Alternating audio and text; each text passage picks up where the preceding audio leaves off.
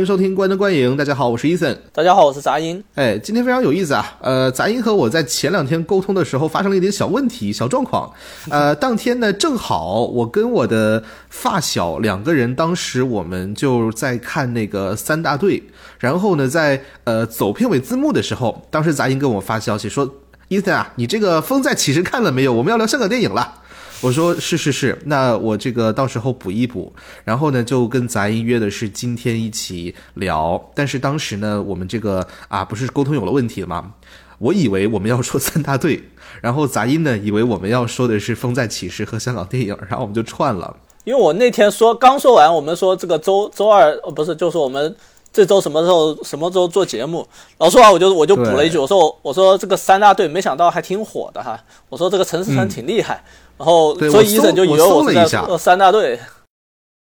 对对对，我们的当时的这个呃叫什么聊天记录是陈思诚很厉害。我说啊，三大队我看了，咱一说我也看了，我就说我看看，咱们周二录音吧。对，然后咱一说好。对，然后我们干脆就本来是以为是录香港电影这个风再起时的，然后现在干脆我们就录三大队吧。呃，对，因为三大队正好哈，我们是周天聊的天儿，然后周一没有时间录，为什么呢？正好也是因为周一呢，我们看到呃这个年会不能停，扩大了点映范围，然后第一时间马不停蹄的冲着这个十九块九的票补啊，就去买了年会不能停的票。我也是。所以今天正好可以两部片子一块儿说一说，因为呃说实话，就是这两个电影，我觉得放在现在跨年的档口哈，还是挺不错的。呃，一方面呢是。作为三大队呢，我们如果先说的话，它作为一个今年可以说特别多见的一个这种警匪和带点悬疑题材的电影，然后至少质量还不错。那豆瓣上的评分也特别高啊！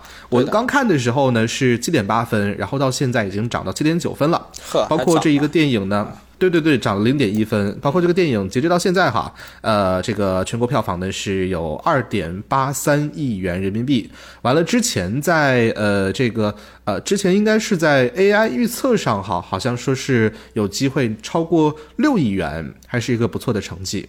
嗯，然后本身三大队这个影片呢，在资料页面是这样写的，它是根据真实事件改编的啊。本身呢是来自一个之前在网易人间工作室然后刊载的一篇七千字左右的网文，对，讲的就是这个影片当中的刑侦的大队队队队长。就张译演的这个角色程兵，然后呢，在一次这个意外过程当中，导致嫌犯身亡吧，就被判入狱。出狱之后呢，依然坚持以普通人身份在追查逃犯的故事。这一部电影的导演是戴墨哈，之前是呃剧版的《唐探》跟《误杀二》的导演。因为说实话，其实我看这一个电影的契机也非常的简单，就是感觉自己已经有一段时间没有看电影了，然后呢就想去，但是呢近期院线的电影呢就是都不特别感兴趣。完了，当时就搜了一个相对呃口碑好一点的，我就我就邀了我朋友去看，然后呢就对就有了这次经历。老实说啊，呃。其实刚才在录音之前，我也去大体看了一下这一篇本身就不长的网文，然后在其中呢，也不难发现，就是本身这个电影的改编，我觉得还是做了一些呃挺不错的加法的。不过在细聊之前，其实还是要请杂音也说一说，就是看过这一部电影之后，你觉得有什么样总体感受？呃，首先就是，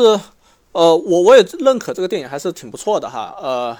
呃，我我是看完了电影才去略微了解了一下这个这件事件的背景。然后也确实看到一些他改编的内容吧。首先，我总体来说就是，我觉得这部电影是很符合，因为我我看这部电影去，看这部电影的最大原因是因为这个是陈思诚团队出品的嘛。然后我看完之后，确实觉得这部电影是陈思诚团队痕迹很重的一部电影。呃，就是因为陈思诚他这个团队他制作的这个商业片啊，他已经可以说是有相当成熟的商业模式了，固定的模式吧？哎，对，有固定的模式。对的，所以说就是至少说他的电影，我们可以期待，就是说，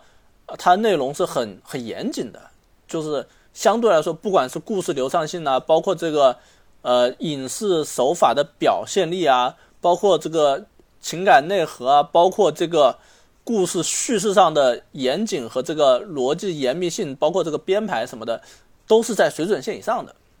也说白了就是两个字：扎实。那这部电影嗯。我最大的感受就是扎实。呃，对，说到这一点，其实我就跟杂音有一个相反的看法，因为我啊。之前没有怎么看过陈思诚这个团队的电影，然后、啊。呃，我印象比较深刻的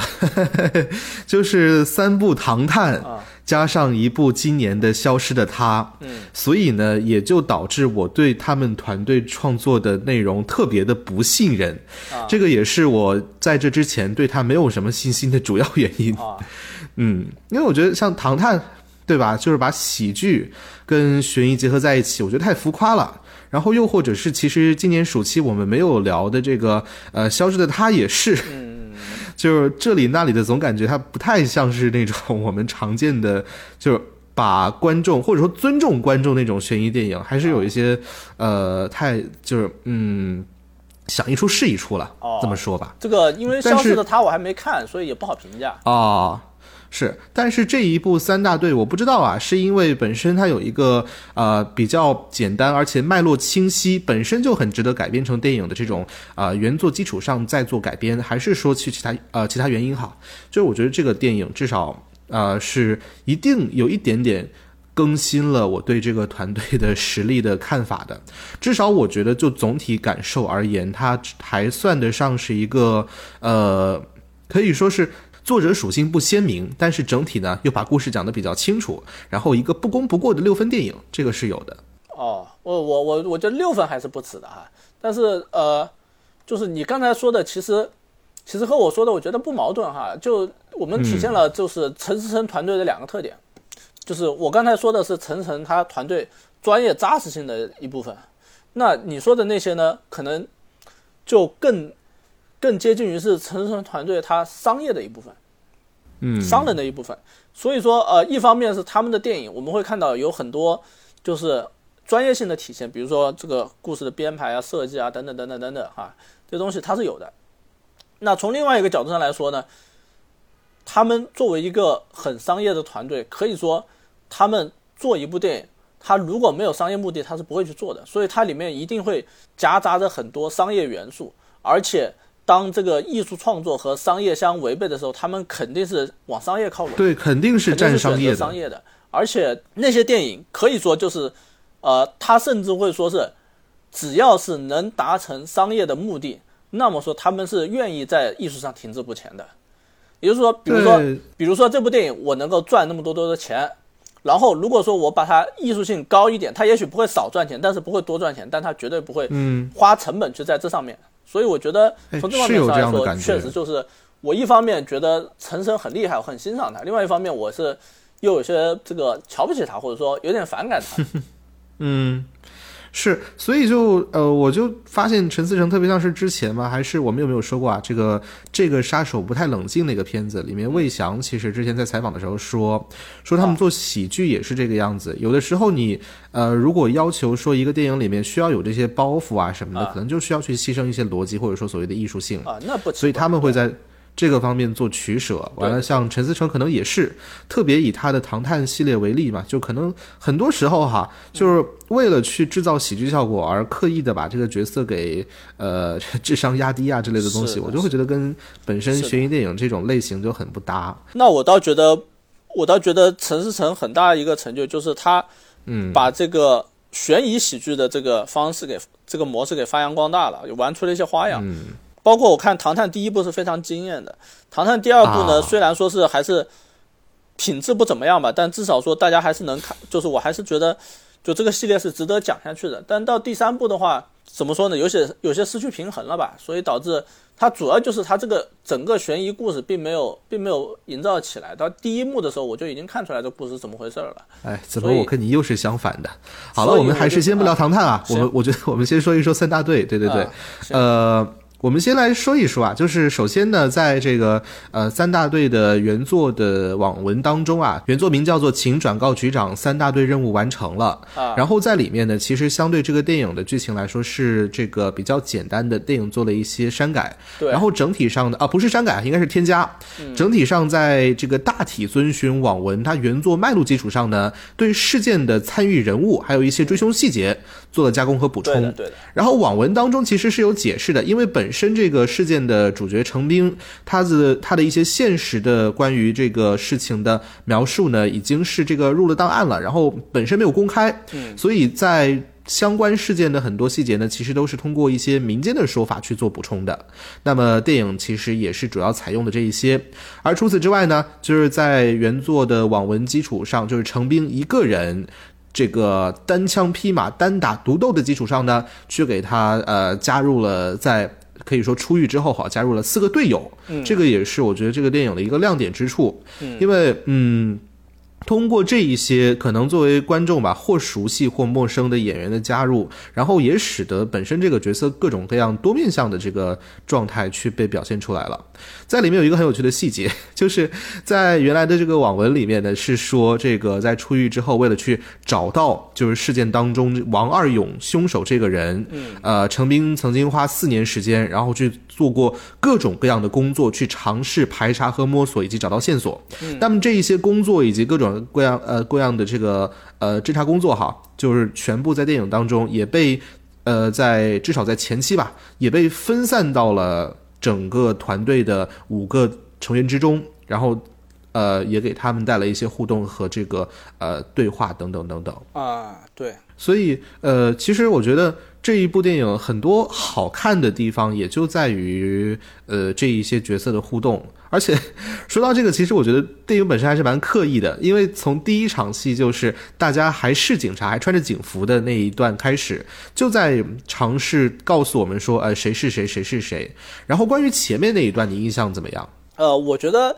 还行哈。我我我还是那句话，就是我觉得这部电影它。相对来说是比较扎实的，所以说情感方面啊，什么都表现的相对比较比较丰满，比较饱满。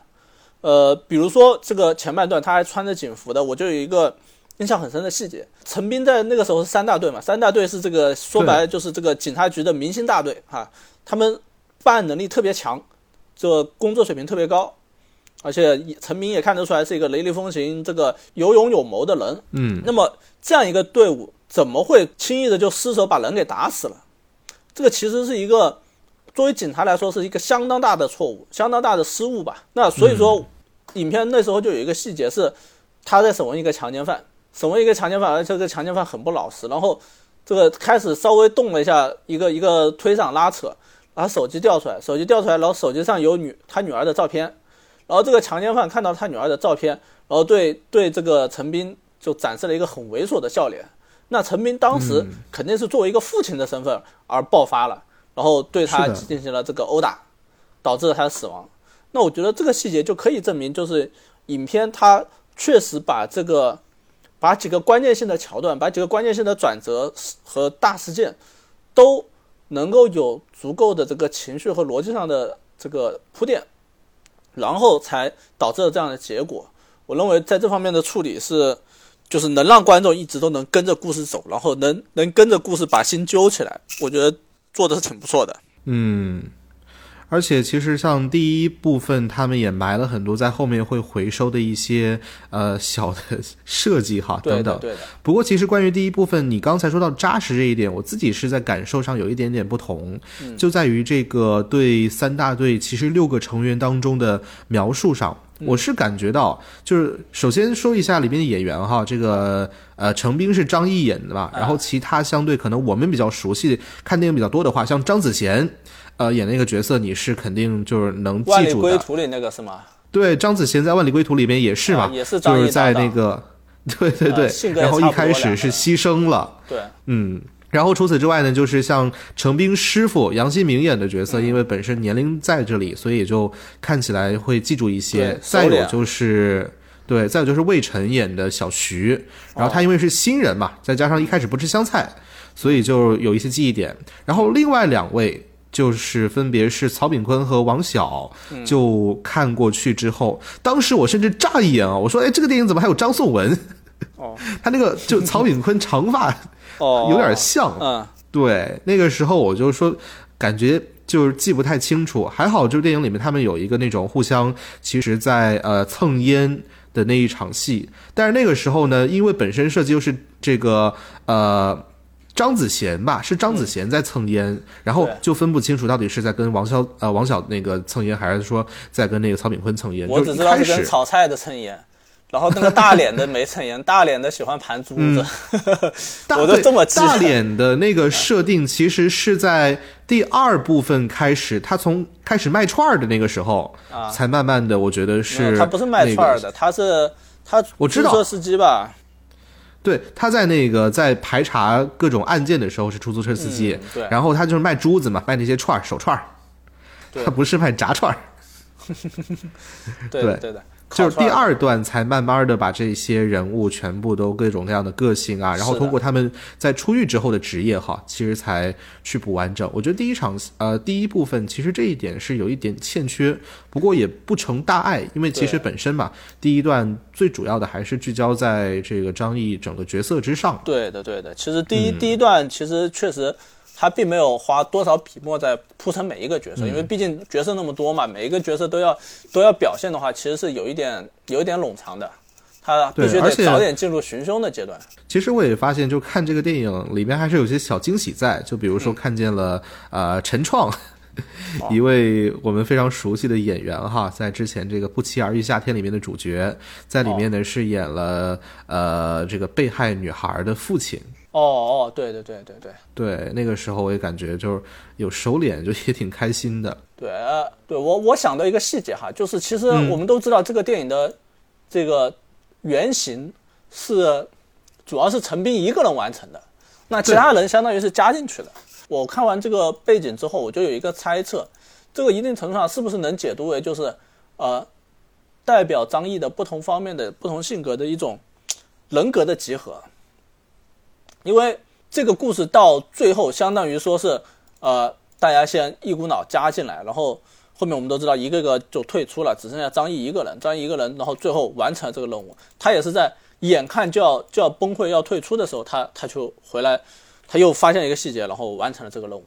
那所以说，在这部电影从这个角度上来看，又似乎就是呃一定程度上这个改编，相当于把张译这个角色陈斌的某些。某些思想，或者说某些人格，或者说某些大脑里的某些这个小人儿，把它具象化去表现了。对，可以这么说，因为就像是后面在中间嘛，就是这一些角色在一个一个的退出整个追凶过程当中，其实他们的每一个理由也可以一一的你想办法去对应到张一子这个人身上。对的，对的，对，这个我们可以留到后半段再讲哈。嗯，然后再往后呢，就是我们随着剧情发展，就看到呢，呃，这个电影当中因为失手打死了这个王大勇，所以呢，就导致呃这个一行人吧，三大队一行人，除了这个杨新明已经呃是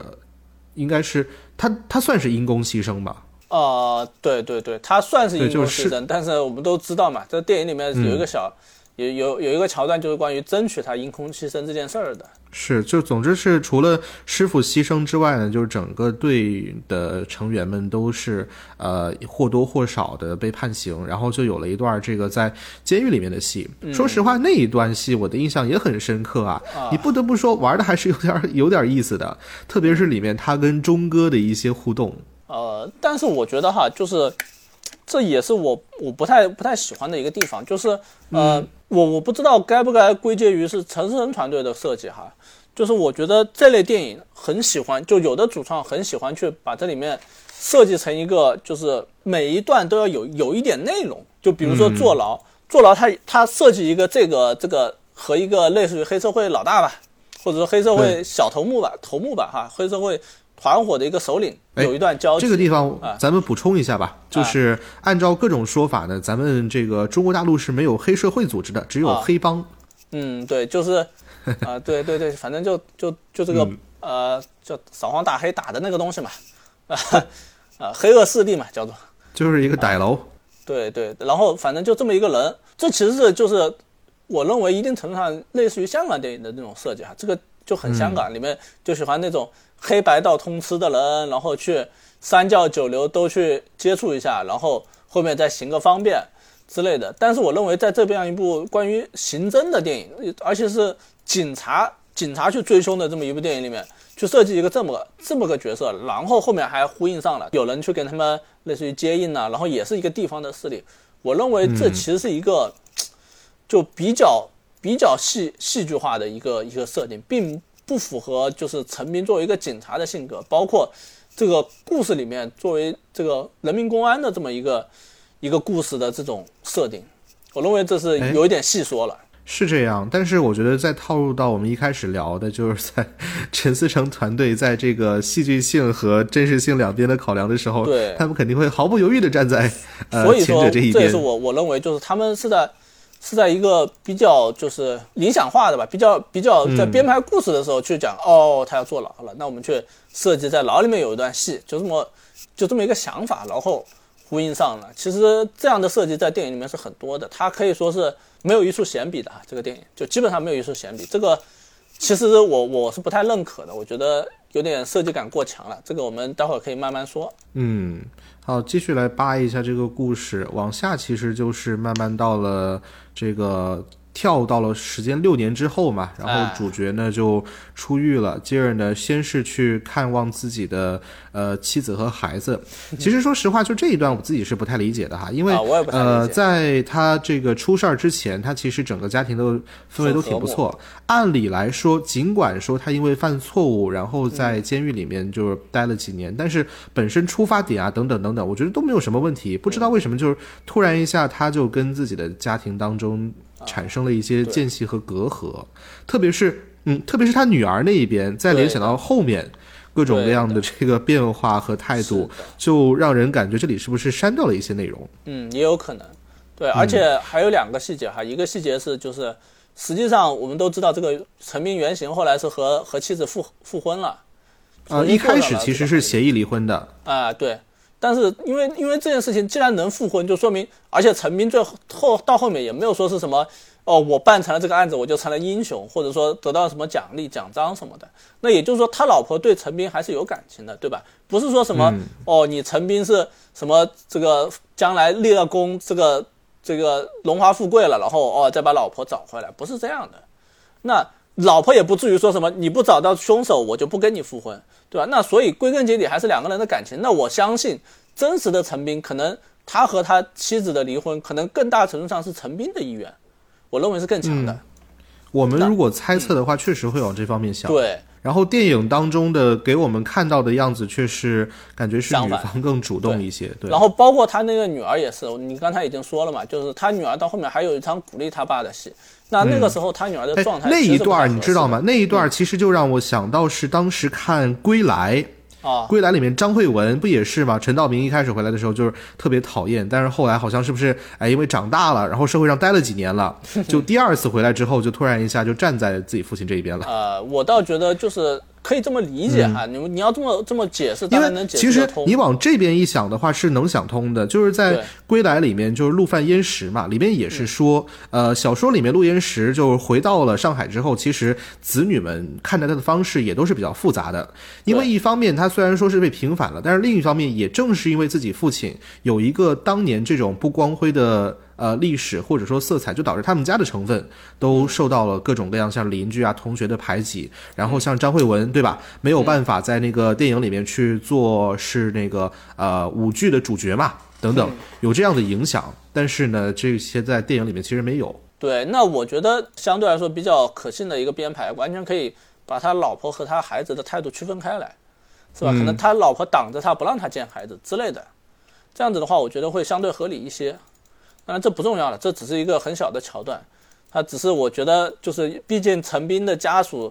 在现实中也算是相当这个讲理的哈，相当相当争气的。那我觉得在电影里面，如果说是就一定程度上进行了丑化，可能原型会有些许的不满意哈。这个我只是这么一说，我认为就电影本身，如果说没有原型的话，他这么编排也问题不大。嗯，是的。然后往下呢，其实继续如果说倒这个故事线，就到了程兵一个一个的去看望自己老战友的部分了。说实话，这一段其实我就感觉进入到了一个很流水账的呃中段哈。那一其段其实也我认为电电影它有很长一段都比较流水账，它，嗯所以我一直在说，就是这个电影它编排感太强，设计感太强了。不管是这几个人的加入，还是这几个人的离开，都可以说是一条流水线似的。这么来来来来来去去去去去。我认为是，就是在这方那一段面基本上就是一个一个 PPT 式的呈现啊，先是曹炳坤在卖卖这个手串儿，然后卖的特贵，接着呢看到程兵两个人喝茶，嗯喝着喝着呢又去找 卖保险的张子贤，嗯然后吃饭，这吃着吃着呢又去找是找谁来着？呃，应该是先找的魏晨，啊，对魏晨当时在训狗，的，对，对对对，然然后最后那儿吃饭再找的是王晓，就是在夜宵摊嘛，马振坤那个角色叫。嗯然后这一段就进入到了一个我当时印象很深刻啊，因为我觉得拍的很奇怪，就是呃他们唱《少年壮志不言愁》那一段戏，哦，我觉得倒没什么，因为因为正好今年我还看了《白塔之光》嘛，啊然后里面也有一段，就是这个当时是一帮人，然后他们唱的是《北京欢迎你》，啊，就是在借那股劲呢，一边是借着酒劲儿，然后去回忆青春，就呃怀念当初的各种各样的啊、仪式的东西。我们待会儿讲到这个什么年会不要停的时候，我们还会说到那个 You Are My Superstar 和那个还有一首什么歌来着？我的未来不是梦，哦，我的未来不是梦。是的，其实就是说，现在电影国产电影很喜欢用一些老歌来体现时代感。哎，但是你别说，就是用这首呃这个少年壮志不言愁啊，说实话，其实我是觉得它是比这个电影本身自己主题曲还要合适的。是啊，因为当年《少年壮志不言愁》这首歌就是一个讲警察的电视剧的主题曲，是啊，然后那个电影的故事啊、那个剧的故事啊，讲的就是一个啊、警察算是含冤入狱，然后呢在平反之后再一次成为人民公仆，去实现自己理想的故事。没错啊，它其实是非常非常贴切的，这个是真的。所以就是我认为那首歌出现在那儿，尤其是就是歌词一段一段出现，那几乎就是就是一个道理了。所以我认为是很合适的。对对对，然后哎，那个剧叫什么名字来着？我查一下。因为《少年壮志不言愁》，它其实在百科里面就写了，像什么几度风雨几度春秋啊，历经苦难痴心不改啊，这些其实就是微笑，为了大地的这个对，呃这个就是理想嘛。对丰收，它其实就是对电视剧哦，对，叫《便衣警察》里面主角的各种经验的啊、经历的总结。所以就是呃，那个电影那个情绪下唱那么一首歌，尤其是一个呃很专业的团队，他这是一个很就是水到渠成的设计。他们想到这个，我认为就不说多么多么这个标新立异吧，但至少说是这个呃合情合理。对，确实是很合适的。但是电影里面那一段唱歌的戏，因为我其实已经记不太清楚了啊，我自己其实本身是不太喜欢，所以我今天又倒回去，我看了《白塔之光》里面那一场，因为各种各样中年不如意，然后大家一起唱《北京欢迎你》的那种呃那一场。其实就像是里面这个，我们先说一下三大队哈。三大队里面他们唱歌是这样的，其实就是一个人先唱，两个人唱，两个人唱完，三个人唱，三个人唱完，五个人合唱，最后呢是张译对加入进来。他其实啊，我们还是说是属于那种 PPT 式的，我觉得就是设计上还是差了点味道。嗯，对，还有一个细节哈，就是嗯，这这首歌是因为之前他女儿给他点过的，所以大家就有一个引子。嗯，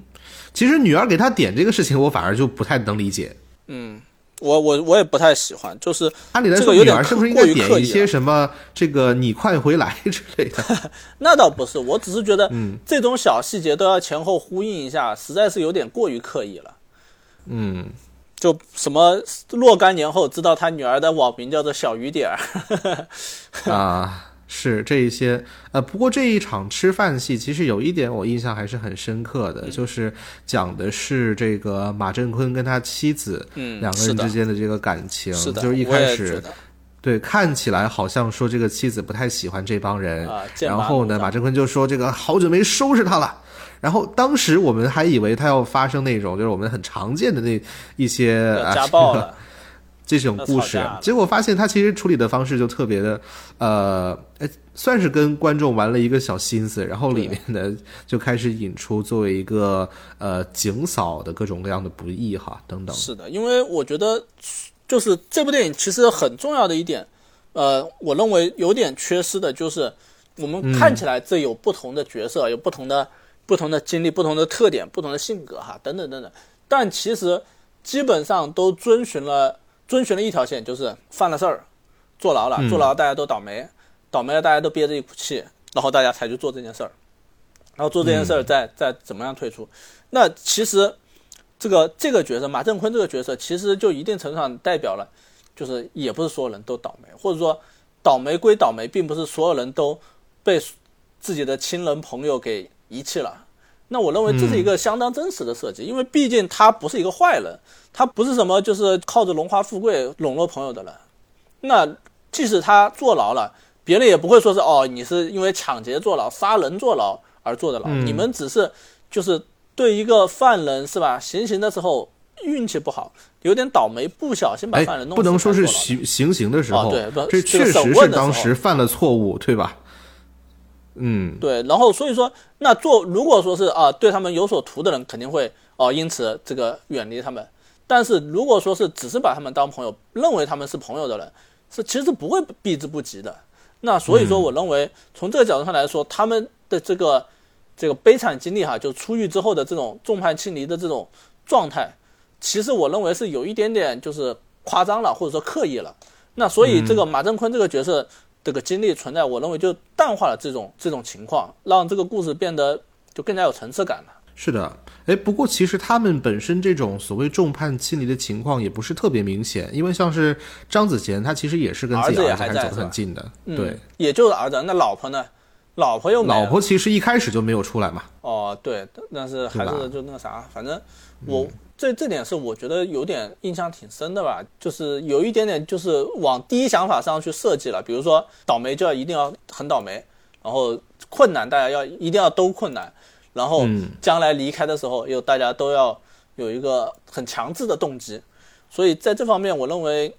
哎，还是那句话，太刻意了。是，哎，说到这个刻意哈，呃，我印象里面还有一个也是跟这个吃饭戏有关的，就是里面魏晨吃香菜。啊，你还记得吧？啊，哎，一开始是在这个他们在那个老店吃烧烤的时候呢，魏晨吃那个豆腐是不吃香菜。嗯，然后呢，第二场他们在吃饭的戏就魏晨变成吃香菜了，就是那一段，我就发现这个电影啊，经常用一些这种很，呃，过于明显，生怕观众看不懂的 callback。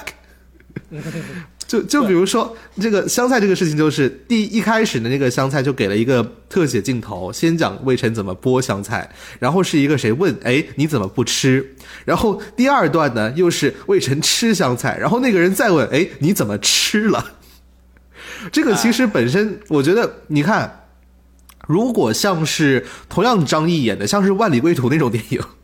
他肯定不会做这么这么麻烦的一种叙事方式。这个电影我估计，呃，至少能少五分钟时间在片场上哈。嗯，对。但是我不知道这一种就是嗯，给观众事无巨细的，我觉得甚至有一点像是在兜尿布的这种拍摄方法啊。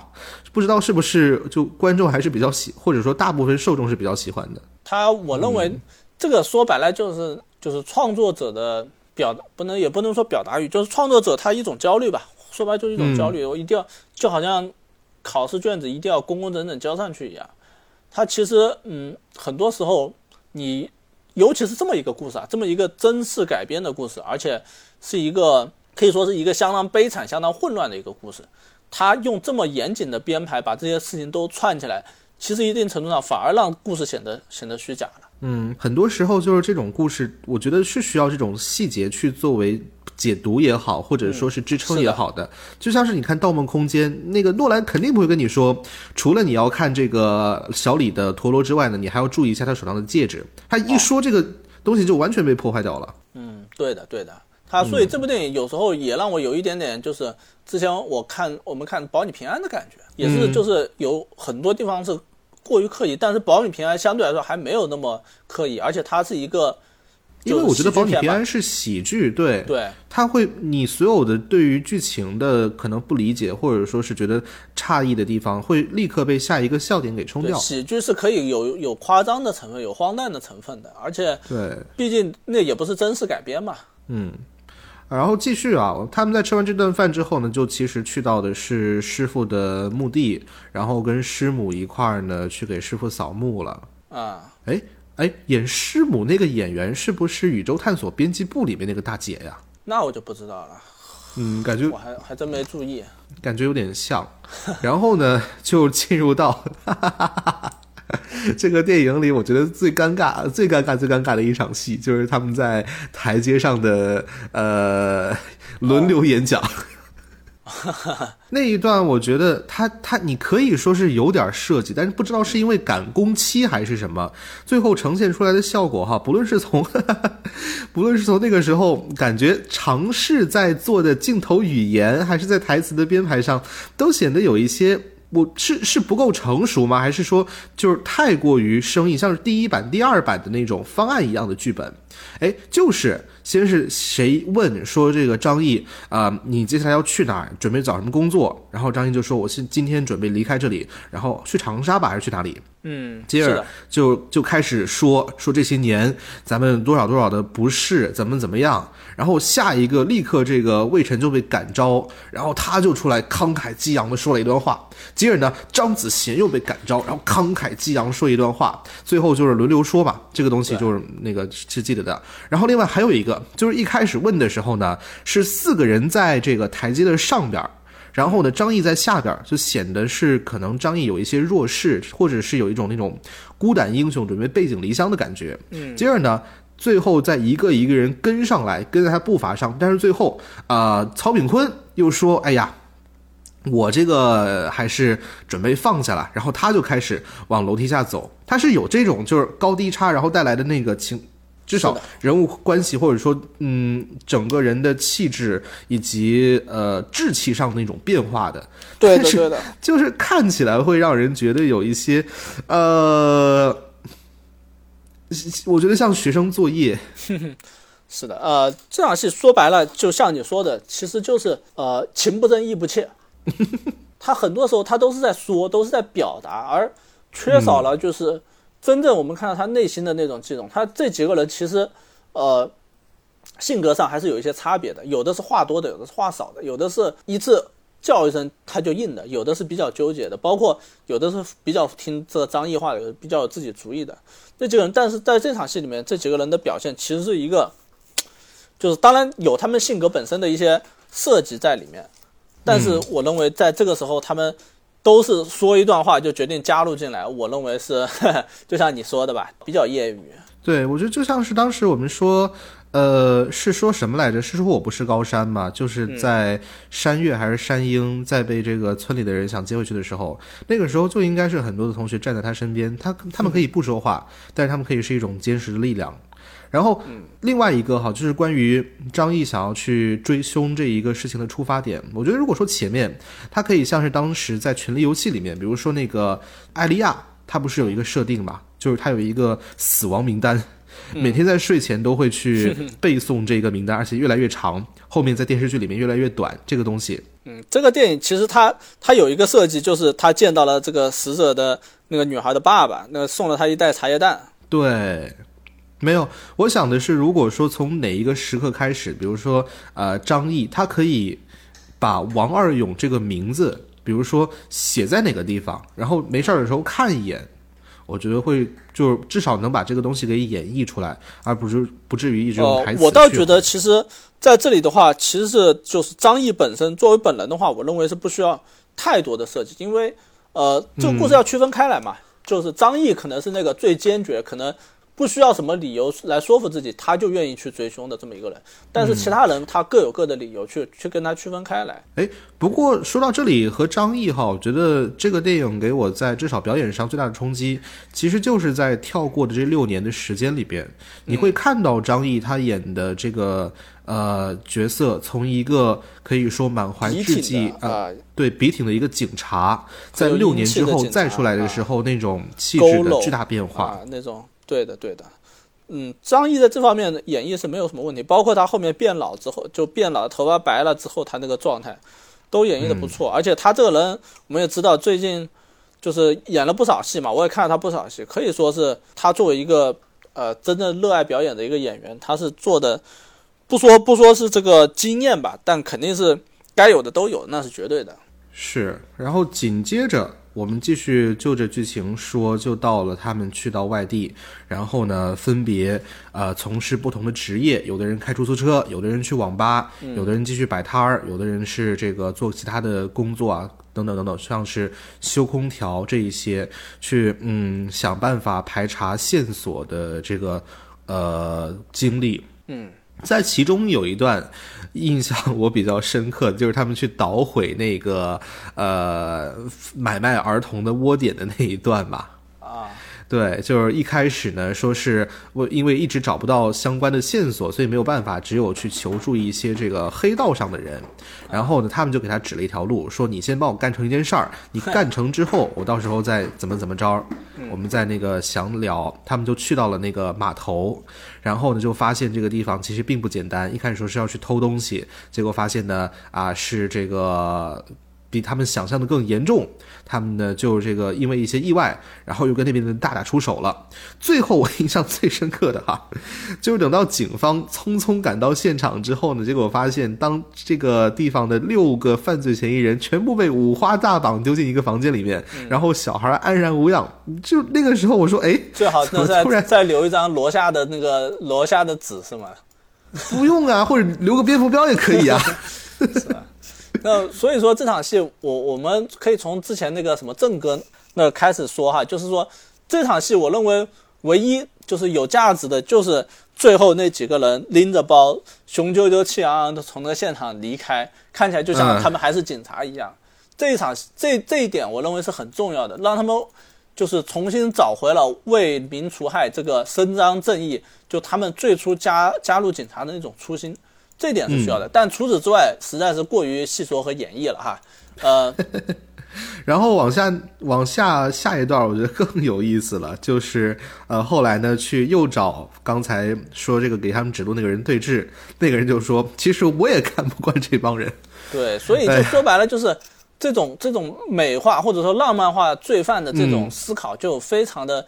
就是隐士哈，非常的就是很很多影视人喜欢这样搞，尤其是港台的影视作品里面非常喜欢哎，对对对这样去，我觉得就像是就像是宝贝计划一样。当嗯时看完那个宝贝计划之后呢，我记得我上语文课，然后呃，当时是要用什么？是用但是造句吧，应该是。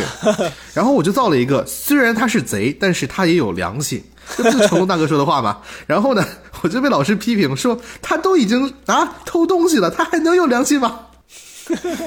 对，那倒倒不能这样说啊，我认为是这样理解，就是你因为成龙在那部电影里面是作为一个主角存在，那你做个小偷嘛，小偷、嗯哦，个别小偷比较有良心，这是和这是可以说得过去的，但作为你都成为了帮派的领袖了，你打打杀杀这么多年都杀成老大了，你都带领一个一个团伙去犯罪了，然后你这时候说我其实是个好人，我只是很有良心，然后还能够爬到这个。这个犯罪团伙的高位，我认为这是过于夸张的。所以我觉得你你你有没有感觉那个人就是有一些时刻有点像郑伊健？呃，郑伊健倒当时没有想到哈，你可以这么，嗯就是《古惑仔》里面的郑伊健确实也是长发飘飘。那我觉得就是那种那这个黑社会那种状态，就特别像港片里面的那种那种黑社会，就是嗯可能一边吃东西，很喜欢吃，然后看起来很生活，然后说话又比比正常人还要礼貌啊，是礼那种，然后又要营造出一种这种凶险的氛围啊，然后最后再再再搞一个这种反差，什么呃前一前一个镜头是凶神恶煞，后一个镜头哈哈大笑那种，都非常的这个怎么说呢？非常的呃戏剧化，嗯，对，所以这这这段戏也是我非常不满意的一个一个桥段吧。总之最后嘛，他们就是通过这个呃，算是黑道的人指路，然后找到了一些线索。后来又发现这个王二勇去了别的地方，就开始了不断在各个城市当中的辗转，以及呃队友开始逐渐离开队伍的这些情节的发展哈。说实话，这一段其实我也感觉就是，呃，他可能是想拍的有一些意思的，但是我觉得有点像葫芦娃救爷爷。但是它是反过来的，一开始呢是呃葫芦兄弟都在一块儿，然后呢一个一个一个一个，还是我们说的就是流水线式的离开。嗯，哎呀，也是觉得我认为这个，我现在想了一下哈，就是，呃，就是这件事情到底怎么处理可能会更好一点，因为毕竟这样一个一个离开，实在是有点过于刻意了。我为什么一开始说我把它想象成几个人格呢？因为这很像是那种人格发生的事情，就是对对对，噌一下就没了。我们其实可以倒一下，就是首先是王小远的那个马振坤，他是摆夜摊的那个呃，就是宵夜摊的那个人吧。然后他是因为自己妻子孩子还是在他老婆身边被被烫伤了坚持。脚，主要是。是，然后他其实代表的就是可能你可以把它看作是呃程斌这个角色对于自己的妻子孩子的那种念想啊等等等等对，他其实内心也是希望有一个家的。对。但是呃，为了去实现心中的执念，或者说啊，为了母亲的微笑，为了大地的丰收，嗯，然后呢，他还是毅然决然选择了一条这个呃执着追凶的道路。嗯。然后又或者是哎，第二个走的应该是呃是张子贤，对对，张子贤他们是在沈阳，对大过年的时候，也是说嗯想儿子。然后第三个就是魏晨吧，魏晨是因为路上认识了一呃在个孩子，对，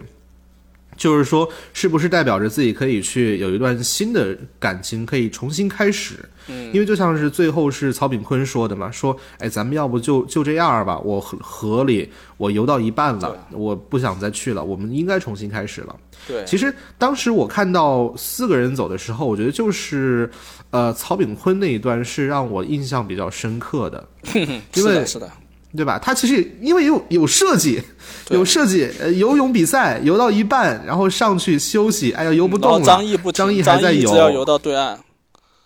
然后头也不回的走了。对，曹炳坤一直喊喊喊到没力气，然后还是在说，不管他听得见听不见，就这个可能也是一种想法和状态，就是说我们追这个事情，像是电视啊、电影里面啊，可能呃牢里待了六年，然后呢追了我们也不知道多少年，在事件这真实事件里面是追了四年，那个时候可能比如说是啊十、年的时候。我们常说“百里者半九十”吧，十年的时候，然后这个时候他肯定有想说，我现在呀是真的追不动了，然后怎么着怎么着，但还是在坚持哈。对了，其实我认为就是追不动这个是很合理的哈，因为首先就是这影片里面这几个这几个人他退出的理由其实算是很严谨，而且很能接受了。嗯，因为他们其实，我觉得这个是这个剧本儿，呃，不同于其他这种电影好的地方哈，就在于它的现这一点上至少是很现实的。为什么说不追？不是说因为我没有毅力，不是说其他的原因，而是真的我我在这个世界上还有其他需呃可能需要依靠我的人，还需要着我，而我不能只为了自己过去的这一些执念而而亏待于他们。这个我觉得是特别特别，呃，就是两难的选择。一方面是自己肯定吧，你要是不去追的话，你会后悔一辈子。但是你要是去的话，可能现在你所拥有这一切，一也一样会走到一个相对不好的结局。所以可能为了把握住此时此刻你所有这一切，你不得已去放弃自己，呃，自己所谓理想、自己的信念，然后去把握住一些此时此刻你就可以看到和拥有的东西。这个是这个是很正常的。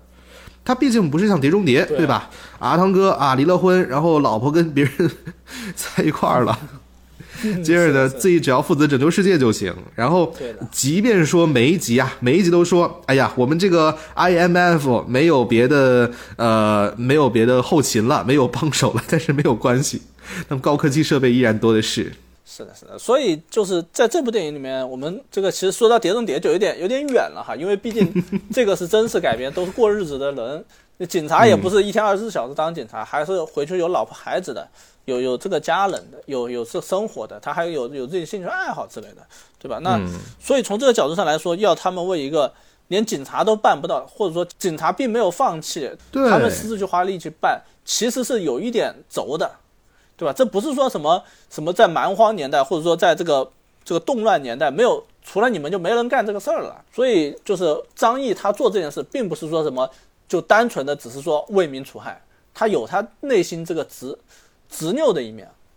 那所以说他其他人的退出也是合理的。我一一直在想，如果说要改这段怎么改？那我觉得，呃，首先就是我认为很重要的一个原因，是因为我们会看到这部戏，它看似在追凶，其实这个追凶的过程没有任何进展，对，是的，除了有一场戏是吧？有一场戏知道了，哦，有一个人这个长得和这个很像，但是已经结婚了，那场戏是有用的。还有一场戏就是他回去之后的戏，哦，知道可以这个当后爸，这样子孩子就可以很大了。只有这两场戏是真正对这个找到王二勇有有价值，其他戏全部都是相当于做无用功。那说说白了就是他们在这里排查来排查去，他不管是中间掺杂了很多什么追了一个错误的匪徒，然后导致这个小年轻遇到了一个女孩子，又或者是抓了拐卖人的团伙，这两件事是都没有对主线剧情其实有任何影响。那导致就是没有故事可以讲，没有东西可以推进了，只能把这些人告别推堆砌在一起，然后来渲染一种感情，渲染到最渲染成这个到最后这个张译是孤孤身一人的孤胆英雄这么一个状态，仅此而已。那所以我认为，呃，我不知道真实事件是怎么样哈，但是我认为可能如果说主创首先第一点就是加入一些对，就是有一个逐渐接近王二勇的状态。这是很重要的，在这部电影里面，我认为这方面没有表现出来。所以说，那如果说有一个有一个这个这个接近的过程，可能他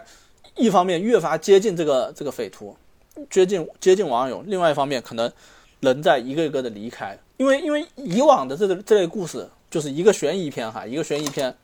他在探案的过程中，往往是我在追求一个线索，一个真相，追到最后，我以为我我只要做到这一点，我就能找到凶手，但是最后发现哦。我做到这一点，并没有找到凶手。但是虽然没有找到凶手，但是我在这个追查的过程中，我又得到了新的线索，有新的这个追踪角度去去探索，这个是很重要的。就是说，虽然说我不一定，嗯，就是是一个直线接近真相的过程，但是我在曲折的过程中，确实在靠近真相。那这一点在电影中是缺失的。而且我还要说哈，就是呃，我们都知道这个陈思诚团队，就他很擅长的是拍悬疑类的题材。那所以他在其实在这部电影里面也运用了一些。悬疑片的这种处理方式，其实这个我认为是很成功的，所以我们会看到这部电影不说别的，他找到找到凶手的这个过程，可以说是相当严谨哈。就是说，我们不说这个设计方面，就是设计上符不符合观影的这个这个逻辑，或者说符合观众的这个期待。但是这个一开始查到一个人，然后结果这个人其实是老婆结了婚，而且老婆都好很大了，孩子都很大了，那就不符合他们想象中的这个情况了。但是呢，最后他又发现了，哦，这个事情其实是可以反转的。那这个是很悬疑的处理方式，我认为这个设计是很好的。嗯。但是呢，他完全可以更加以一个悬疑片的角度去让主角去接近真相。那这是第一个，就是有一个接近真相的推进，然后再让人陆续离开，这样就不会让这个几个人的离开显得这么的贴近，这么的这么的这个一窝蜂。那第二点，我认为，我认为这个退出并不是一个的 in or out 的选择，即使是退出了，他们也可以不用以一个这种彻底的方式退出，或者说这这些人之间的退出，并不是说退出了就不存在了。比如说，我们说这个呃，里面可能经济条件比较好的，一个是这个开饭店的，就开开烤烧烤摊的，对吧？我退出了，我可不可以做一个后勤，或者说我做一个资金来源的方式存在？然后这方面也有交流，比如说。哎，我张毅，我不想要你的钱了，你退出就退，你好好过日子吧。张毅他他自己的子女，他他觉得，哎，你既然要退出，是说明你你不不想在这里面待了，或者说你你想退的不是说退出我们这个找找凶的团队，而是想退出这个过去的这个经历。那从这个角度上来说，我就不想再要你的钱了之类的这种争执，这种张毅也算是对这个队友的一种，不管是拖累还是不拖累哈，就是说就是不拖累他们，又或者说是作为一种告别。之类的存在，反而是就是内部的这种这种矛盾，或者说这种这种较量，是可以勉强作为一个故事推动的一个动力的。那所以说，可能比如说，呃，这个我烧烤摊的人，我我退出了，但是我还坚持每个月给大家寄多少多少钱，或者或者说这个呃，像像这个电影里面其实也说了，我烧烤店，我要不然我时间我可以把老婆直接接过来，这边在这边开烧烤店，好像赚的还更多了。对吧？其实他已都说的其实是挺有道理的。其实 这个事情其实不太现实啊。啊，哎，现实，他他里面既然都这么编了，就现实，对吧？他已经台词里都说了，哎，我在这边长沙开烧烤店，这个赚的还更多。我跟老婆说是开了一家分店。说白了就是什么呢？就是这些人他们的存在，或者说他们的离开，并不应该是一个加入就加入，离开就离开的这么一个过程。他们会去找补自己的行为啊。但是说到这一点，我也是跟你有相反的想法。我觉得他们的加入和离开就应该是那种一刀，我知道是一刀两断，这就这就体现了心态的差别，知道吧？就是嗯作为他们来说，他们他们虽然也许想要一刀两断，但他们不会说是就说要一刀两断。比如说，他们会以某种方式说，我留守在这个地方来作为一个枢纽存在，或者说哦，我给你提供一定的资金支持。然后这时候张毅反而是更想摆脱的一个人，因为他知道他们这些战友其实是想要退出了。这些这些说法，这些只是说一个一个找补，一个自我上的这种安慰而已。就我想说的就是，这些人当初心潮澎湃的加入，到后面类似于一刀两断式的离开，其实是一个过于就是绝对的设计啊，我知道，就是说嗯你其实的意思不是说一一个不恰当例子啊，就是说不应该用这种斩首的方式，而应该是凌迟斩。断的方式，行吧，行吧，你你可以这么理解哈，不该斩首或者凌迟，或者说我们我们说的就是呃好听一点，就是说、呃，其实对于对于大家来说，他们加入这件事情，加入并不是说什么我真的就是一时兴起做完就后悔了。他们说的都是真的，不管他们加入还是他们离开，他们都是发自内心的。但是他们加入的时候，是因为他们相信他们能够做到这一点。那然后后面万渐渐的开始决定放弃，是因为发现他们可能遇到的困难比他们想象的大，而他们舍弃的东西比他们想象的多，他们才慢慢的开始动摇。而这种动摇是渐进的，而不是说就就这样了。比如说我们打个比方哈，比如说呃第一个人走了，我说我回去开店，我能不能就是我们设计一个啊、我我我离开了之后，我说好，我说我只回去一个星期，我老婆我照顾好她脚好了，我就我就回来。哎，结果一个星期之后，我又想找点借口，但找点借口没关系，但是我给你打了一万块钱来，呃，我再我再忙一会儿，哎，给你打点钱之类的这样的设计，就体现出了这些人他们其实心里也是有不舍的，他们不是说是回去了就开开心心了，就就就忘掉了张毅，而是他们回去了之后，他们就会想着张毅，但他们跟着张毅的时候，他们又会想着家庭，这才是嗯真正的这么一个状态。那所以说，呃，就是我认为，就是这这一段他们设计的过于过于这种一刀两断式的这种分开的话，就导致我我也明白哈，就是他们想要营造一种，就是类似于张译，呃，到最后孤身奋战的这么一个状态。但实际上，也许比如说他们设计一场打斗，设计一场争吵，或者说设计就是其中大家有不同的态度，比如说张毅是想要你不想来你就不要来，或者说这是第一个对第一个人的态度，可能到第二个人、第三个人的时候，可能就是哎，你走吧，你走吧，这个没有关系，你走吧之类的。那可能还有的人可能张毅去骂骂这个想要逃、想要退出的队友的时候，可能有的人会支持张毅，有的人会反对张毅，就说哎呀，他有他的困难，你理解一下之类的。那如果说能够把这些能够相对来说层次感出来的话，那这种退出的机制就会显得更加真实可信一些。呃嗯，还有一个特点哈，就是我我认为这部电影它虽然说其实故事没怎么推进哈，但是它节奏相当快，所以我认为就这是一种很商业的处理方式，就是呃把这个节奏拉快，把这个事情尽快的往前推。嗯我认为一定程度上他们也是可能出于这样的考虑，就想着，哎呀，我不要拖泥带水了，这里既然是要走，就让他们走快一点之类的，这么一个就导致了就是这一段，我认为在感情上反而是有一定缺失的。嗯，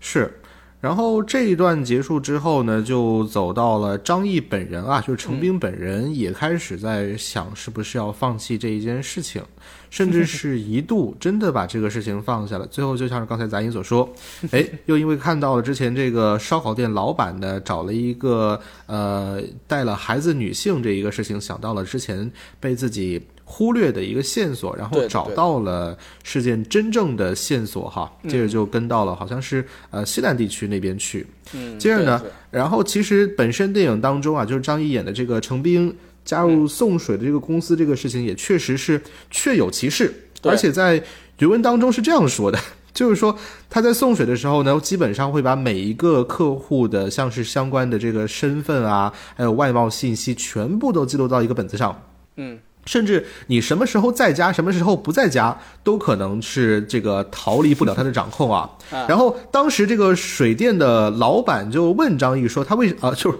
问程兵哈，这个是真事儿。他为什么要这样做的时候呢？程明的解释是说，这样可以分辨做那种类似啊用户的信息规划管理等等的这样的东西。然后老板也信了。据说当时就是程明在那个地方打工的时候，也给就是他们店里说创收百分之五十。”嗯，是，而最后呢，其实像是这个，请转告局长三大队任务完成了这一篇文章开头，其实也正是电影里面的这个程兵在小区里边去打凶手的这一段戏，然后最后是拖到警察来，就是把这个呃嫌疑人给带到了相关的部门去。不过这一段其实我自己这儿有一个，哎呀，也算是小遗憾、小问题哈，啊就是我觉得千不该万不该，这个凶手不该找本狱。哦，为啥？因为张本煜这个演员，他是属于那一种，呃，就我觉得他的演员魅力会大于他的角色属性。你你可能是看到他以前演的太多喜剧了。对，不不只是喜剧的问题，像是之前他不是也演了那个是什么来着？叫呃，就是有邓家佳、有刘勋子墨的那一个，有陈明昊嘛？不知道。就是说是一个什么剧本杀电影来着，我哦不，记得了。那个扬名立万。对，扬名立万，他里面其实也是一个相对复杂的角色嘛。对，就是在于我觉得张本煜这个演员，我们已经在太多的电影里都看过他的出现了，以至于我们不管是带入他的喜剧那个摔摔摔摔刘禅的刘备也好。还是说是后来那一种正义的形象，又或者是非正义的渣男也好，这些形象也好，就他的演员光环是要比这个嗯，角色要大的。换句话说，他会给认识他的人一种感受，就是哎，这个人是本玉，以至于就是我们从那种悬疑的氛围当中被抽离出来。然后相对一个比较好的，就比如说是《保你平安》里面大鹏找的那个凶手，嗯，找那个演员嘛，其实就是一个看起来呢，好像哎，我们观众。不太熟悉的演员，我我记得当时我查了一下，就这个演员是叫是叫是叫张林还是什么？长得跟瘦胖头陀一样。对对对，是真的长得跟胖头陀一样。然后你当当时哈，我在电影里，我就看他出现的第一第一眼，就感觉他不是善茬儿，甚至是有一些危险，会随时可能啊，因为情绪激动，然后对这个大鹏演的是对平安哥这个呃，就是不测的一个人。然后后面慢慢才了解到，原来他战斗力不高啊，等等等等。但是。就当时这个演员的选角，我觉得是特别成功的，是真的能够给你那一种你在看到他之后，你你看到那个呃谣言的出处的那种危险的感受啊。对，但我觉得哈，就是张本煜这个演员，呃，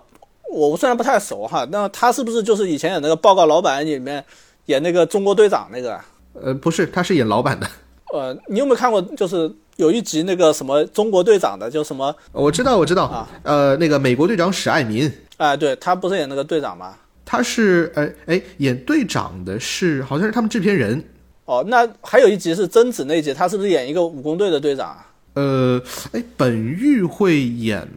我记得《报告老板》里面，本玉他演的就是老板，然后一般不会出现在那种呃这个小段子里。哦，行，反正就是我认为哈，张本煜这张脸就特别特别像一个猥琐男，尤其是他那两撇胡子留出来，就是那种两撇小小的那种，没有经过特特地去修修理的那种胡子，就特别像一个有点猥琐的，然后工作不是很负责，然后平时很有小心思，屌打一些零工的那种那种角色。所以他其实一开始是二勇嘛，对吧？那个还有一个大勇，大勇那个那个演员也是有一点就是。其实和他弟弟是，就和张本煜这个角色是有一点像的，就是那种呃气质上哈，所以就是到后面我们都看到，就是最后最后最后到了这个张译去找到他的时候，发现他哎戴着眼镜，还有点斯文的样，我认为一定程度上是体现出来那种反差的感的，所以在这方面我觉得还算是哎他这个这个形象塑造就是能让我信服，就是从一个呃修这个修空调的这么一个一个这个零工。然后是一个强奸犯，一个小偷小摸发展到强奸奸杀的这么一个犯人，哎，变成了一个相对体面的住在小区里面，这个然后有老婆有孩子，然后还还能够就享受别人送水给他喝的这么一个人，我认为算是相当幸福的。那从这角度，但是那一段其实又会让我想到，至少在呃第八个嫌疑人里面，大鹏前后那种反差的表现，其实又有点像，对吧？实际上，我认为这个其实就是就相当于是第八个嫌疑犯该怎么拍才能拍好的一个 一个案例。就因为第八个嫌疑犯，我认为是比较失败的哈，比较失败的。嗯，对，而且大鹏这个角色虽然听说拿了表演奖哈，我认为他的设计上也是这种反差，可以说是。演多了反而失去了，就是像张本煜就这么几场戏的表现，让人会觉得惊喜。因为大鹏可以说在那部电影里面相当于一个主角嘛，嗯，所以反而就是有点表现的过度了。好的，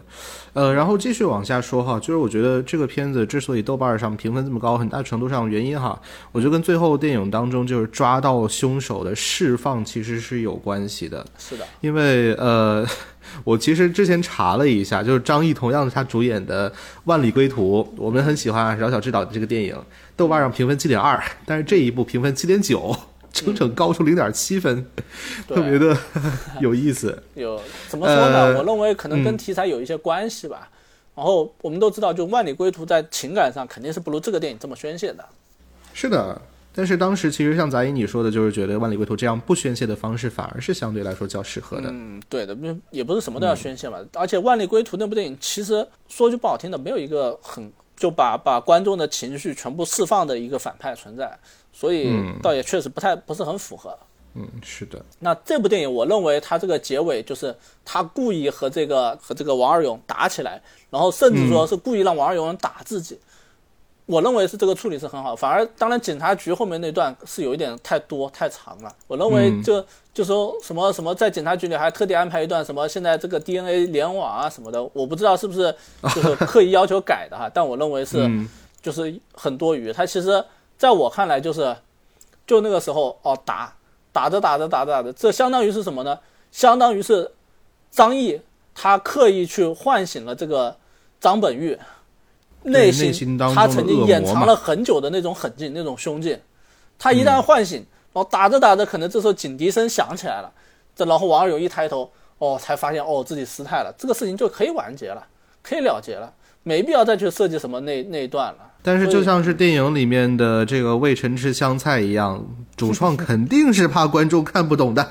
我我对吧？甚至最后还要加上一段，就是在这个张译被关起来，然后王二勇马上被释放了，喊他的一句这样的情节。但是这一段似乎好像和原型有关吧？据说原型也特意就是有一段，就是陈明警官他也没有没有立刻去报警嘛，也故意的去。亲自去抓捕了王二勇，相当于说。呃，对，呃，原来是说这个，其实程兵他往这个王二勇家已经送水很多次，基本已经完全摸清了这个人就是自己要找的人。对。之后呢，是在小区里边把这个人制服了。然后等到警方过来才了结这个事情。原本大家以为这只是一个非常普通的这种呃双方有肢体冲突的这种案件，但是后来发现呢，哎，事件的这个被打的人怎么被审问了超过二十个小时，最后事情才真正的水落石出。对的，所以其实这是一个，就是我认为反而是需要改改编一下会比较好。对观众来说也是，因为对电影来说，在你已经发现了这个这个凶手，然后。已经抓住了这个凶手，就是说，相当于这个凶手已经不可能跑掉的时候，电影故事就应该已经结束了。你在后面再去再去表现那么多，其实是就让让观众反而觉得有一点有点多余。我认为可能那时候就就直接这个警察抓住他俩的时候，张译不管是自己走哈，下一个镜头就是就是直接就宣判了，这边宣判，那边张译往外走，又或者说甚至说，如果说我们再再这个就是演绎一点，再深造一下的话。可以直接，当时警察来了，就直接抓了杨二王二勇，张译就在小区里面往外走都可以。然后就那一段，我们的电影里面有一段，就和他几个几个战友，这一个一个的幻想的战友，就出来跟他就打个招呼，这样的都可以了，就已经够了。哎，那也是。然后最后关于这一个电影，我觉得还有一个小话题可以跟杂音聊一聊，就是我不知道你有没有看出来，这个片子里面有很多在。效仿或者说致敬《杀人回忆》的部分哈，其中最大最大的一个点就在于，其实，在真实事件当中的这个王二勇、王大勇两个人，其实并没有犯下那么多罪行，而在电影当中，就是他们在追查凶手的时候，其实就有一个呃细节，就是三大队发现大勇、二勇两个人其实是一个连环盗窃并且杀害一些人的这个犯人。哦，这个事情就我不知道为什么要这样编。嗯，他可能可能说白了就是就是给他们更强的动机吧。这个我也确实不知道。嗯，我就是在想说，如果呃，因为我们当时在看这个电影的时候呢，我跟我发小两个人是这样，就我们上一部电影看的是《涉过愤怒的海》，他说那部片子把他看伤了，然后这一个呃三大队嘛，因为最后有个释放，所以他的感受就比较好。我当时就在想，因为这个电影里面很多的元素啊，就比如说连环连环犯下这个罪行的这个杀人犯，嗯。除此之外呢，啊，逃跑多年，受害者呢是女性，然后这个电影当中警方又有一些这种刑讯逼供的啊成分，不知道能不能播出去啊？这个啊，电影人家做都做了，我们怎么不能播呢？没问题。啊，就刑讯逼供的戏份和场景在里面啊，其实各个方面都跟奉俊昊杀人回忆会很像。我就在想，如果说他看了这个电影，就是他看了杀人回忆的话，估计又会很难受。因为最后也不知道这个凶手抓住没有，抓到没有。但毕竟不毕毕竟两个电影还是差别很大。这一部我们会看出很明显的商业痕迹，就是商业片嘛，那不可能最后留那么大的白嘛。而且陈思诚团队他们去去去参考或者模仿一些电影是太正常不过的情况了。他的几乎每一部电影都或是直接翻拍，或是大量借鉴，这个都不奇怪。呃，就是包括包括戴墨的这个。误杀二，误杀二也是呃，是翻拍一个美国电影，对，翻拍一个美国电影，但在华盛顿演的。我还特地看完误杀二，看特地看了那个原型那个电影，我忘记名字叫什么了。然后包括他拍的这个剧版，剧版我也看了。这个《唐探》，剧版《唐探》，呃，我不知道你看没看，你应该没看吧？没有，没有。呃，剧版《唐探》是这样的，它分三个三个章节，三个单元，一个单元四集吧，我如果没记错的话。第一个单元是一个比较硬核的破案，然后。虽然硬核啊，但是据说是借鉴了双瞳吧还是什么，我没有看过那个电影，所以我不知道。嗯，但是反正总而言之，就是设计的设计感有一点就差强人意吧，只能说不能说特别差，但是也不能说特别让人拍案叫绝。然后第二部呢是一个就是呃有一个第二部我认为是比较精彩的，但是它其实推理的部分并不那么多。然后第二部是有那个谁，有有一个红衣女子，好像是就是。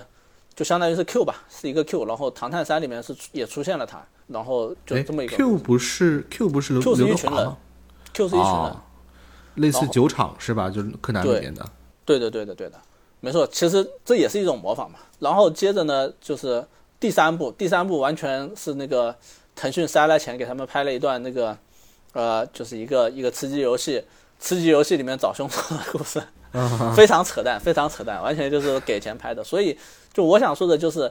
做做一个这个唯利是图的团队哈，他们去借鉴这些东西，真的是就是没有什么没有什么负担的，绝对是只要能够就是形成说说说的好听是为了影片更好的效果哈，说了说不好听就是说的不好听也是也是为了影片更好的效果，就是为了影片更好的效果来赚钱。所以这方面他们的模仿是非常非常的多的，一点都不奇怪。那。这方面我甚至都觉得，我都懒得去指责他们，懒得去批评这一点了。好，那关于电影三大队，我觉得我们就暂时先说到这里。哎，说实话，其实电影本身还是挺不错的啊，就要至少把事件说的都很完整，而且情绪虽然说啊中段有一些流水账的部分，但是最后的释放还是很解压的。特别是关于这部电影结尾，我印象哎也很深刻，他没有给出一个所谓那种特别伟光正的形象在最后的定格，而就是一个看起来有一些佝偻的中年人。后留着一些白发和胡渣，但是我们都知道，在所有的人群，呃，可以说所有的普通人当中，他做了一件特别伟大的事情。然后以这样的，我觉得相对低调的歌颂方式来讲述这个人的故事，我觉得也是，呃，嗯，很不错的一个结尾，对他们的致敬，对。因为其实就像是原型人物程斌，他之前在这个呃网文当中聊到的，就是网文的作者其实有曾经尝试过去采访这个事情真实人物，但是也是被对方给婉拒了，因为他就是回答说还是让这些东西就就这样过去吧，他已经结束了。对的，对的。那所以其实我认为有一点遗憾的哈，就是你刚才提到了《杀人回忆》，其实我也一直想说，就是这部电影我们看似是一个可以说是彻彻底底的海底大海捞针的一个故事，而且说我们影片内容上讲，他们也可以说绝大部分的时间都是在做无用功，都是在白忙活。但是我认为，就这部电影反而有一定程度上有点缺少这种大海捞针的疲惫感。我们看到这几个角色，我不知道，可能有有很多原因吧。可能一定程度上是因为，第一是他们他们的行为目的性太强了，就他们似乎虽然说他们没有什么进展，搜查没有什么进展，但他们似乎一切都按着什么胸有成竹，一切都按着这个计划周密的方式来推进，导致我们看不到那种疲惫和迷茫感。第二是可能也一定程度上，因为他们的这种。就是影片表达的时候省略与这个着重表现的这个重心是选择是有一点，我认为是就导致就没有展现出那种疲惫感。比如说，我们看到这个影片有一段就是给一个字幕，给一个给一个大字，到了云南哪里，到了哪里哪里，到了哪里哪里。好，那观众可能会知道哦，他们到了那里，但其实他们这种奔波，他们那种寻找的过程，其实我认为是。不应该用这种一个短短的混剪去混一下就就过去的，反而很多就比如说他们奔波中遇到的不便呐，那种疲惫啊，那种可能去住很差的旅馆，甚至露宿街头，或者说坐长途汽车，或者说跋涉在泥地里面跋涉等等等等，那种他们似乎在追寻一个完全摸不着的一个目标的那种感觉，我认为一定程度上电影是缺失的，所以。就是里面其实缺少了一些他们在路上的镜头，对，可以简单粗暴的说，就是缺少路上镜头，或者说缺少他们一边努力一边失望的那种、那种、那种态、那种情况，而看起来都似乎都是很、很、很直接的一些事情，比如说哦，半路上遇到一个一个人，好像是凶手，去追追追追到了，不是凶手，虽然不是凶手，但是这件事情是很直接，而且是就是一个有结果，而且甚至说一定程度还有一点收获的事情，那。这样的事情让观众，就是反而会就是失去了对观对角色的那种那种疲疲劳和迷茫的那种同情，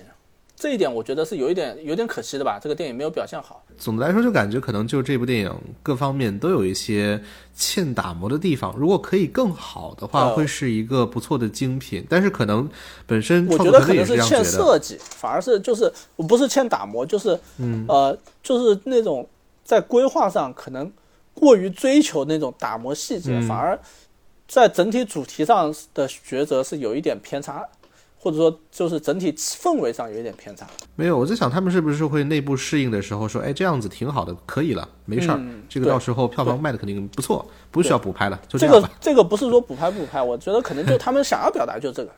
啊，想要表达就这个，可能想的就是，哎呀，这一段这一段没有什么故事，没有什么内容，没有什么噱头，没有什么看点，那我们就。把它缩短，一笔带过。嗯，OK，那继续来进入到我们今天的下一个话题，就是在刚刚过去的星期一，杂音和我一块儿看完的电影《年会不要停》。呃，这一部电影呢，说实话，我还是先来概述一下啊，尽管没有什么文案。呃，在于这个电影，其实，在。呃，今年我记得是十月份的时候，或者更早的时候就关注到，因为主要还是今年，我觉得如果有一个投票可以让我选的话，大鹏绝对会是我今年的年度导演。然后我的年度导演，哎呀，呃，主演的另外一部并不是由他导演的喜剧，这一个话题其实本身就在我这儿是有很大的吸引力的。对。然后再加上呢，里面也有来自这个之前是万合天宜的演员白客的加盟。然后又是一部可以说是今年，呃，可以说。精品不断、精品频出的这个类型哈，就是喜剧片，各方面其实都让我特别想看。但是呢，影片在上映之前放了很多支预告片和特辑，但是都没有跟观众详细的说一说这部电影究竟会讲一个什么样的故事，也一直啊让我对这个电影最后的呃质量呢抱以一个很大的担忧的状态。直到在上个星期天，然后听到全国各地五十多个城市的啤酒厂啊啊，对这个片子都给出了很高的评价，然后甚至是我关注的很多微博的用户都打出了比较高的分数，所以呢，才让我彻底的对这个电影有了信心。然后在昨天看完之后呢，我也觉得，嗯，就喜剧片来说，至少在呃二零二三年这一年当中，我能记住的是四部，就是在电影院看的哈，分别是可能年初的《满江红》，然后呢三月份的《保你平安》，年底的两部，一个是《蜡笔小新》，另外一个就是这一部《年会不能停》。其实它是一个真正让我们可以在电影院放声大笑的作品，这这个事情我觉得是很难得的，特别是放到现在，就是有很多这个质量非常低劣的喜剧啊，充斥在这个市场的当下。这一类电影还是很重要的，很需要的。对，开心麻花已死，这个这个大鹏当立哈，董大鹏当立，哦，董成鹏当立。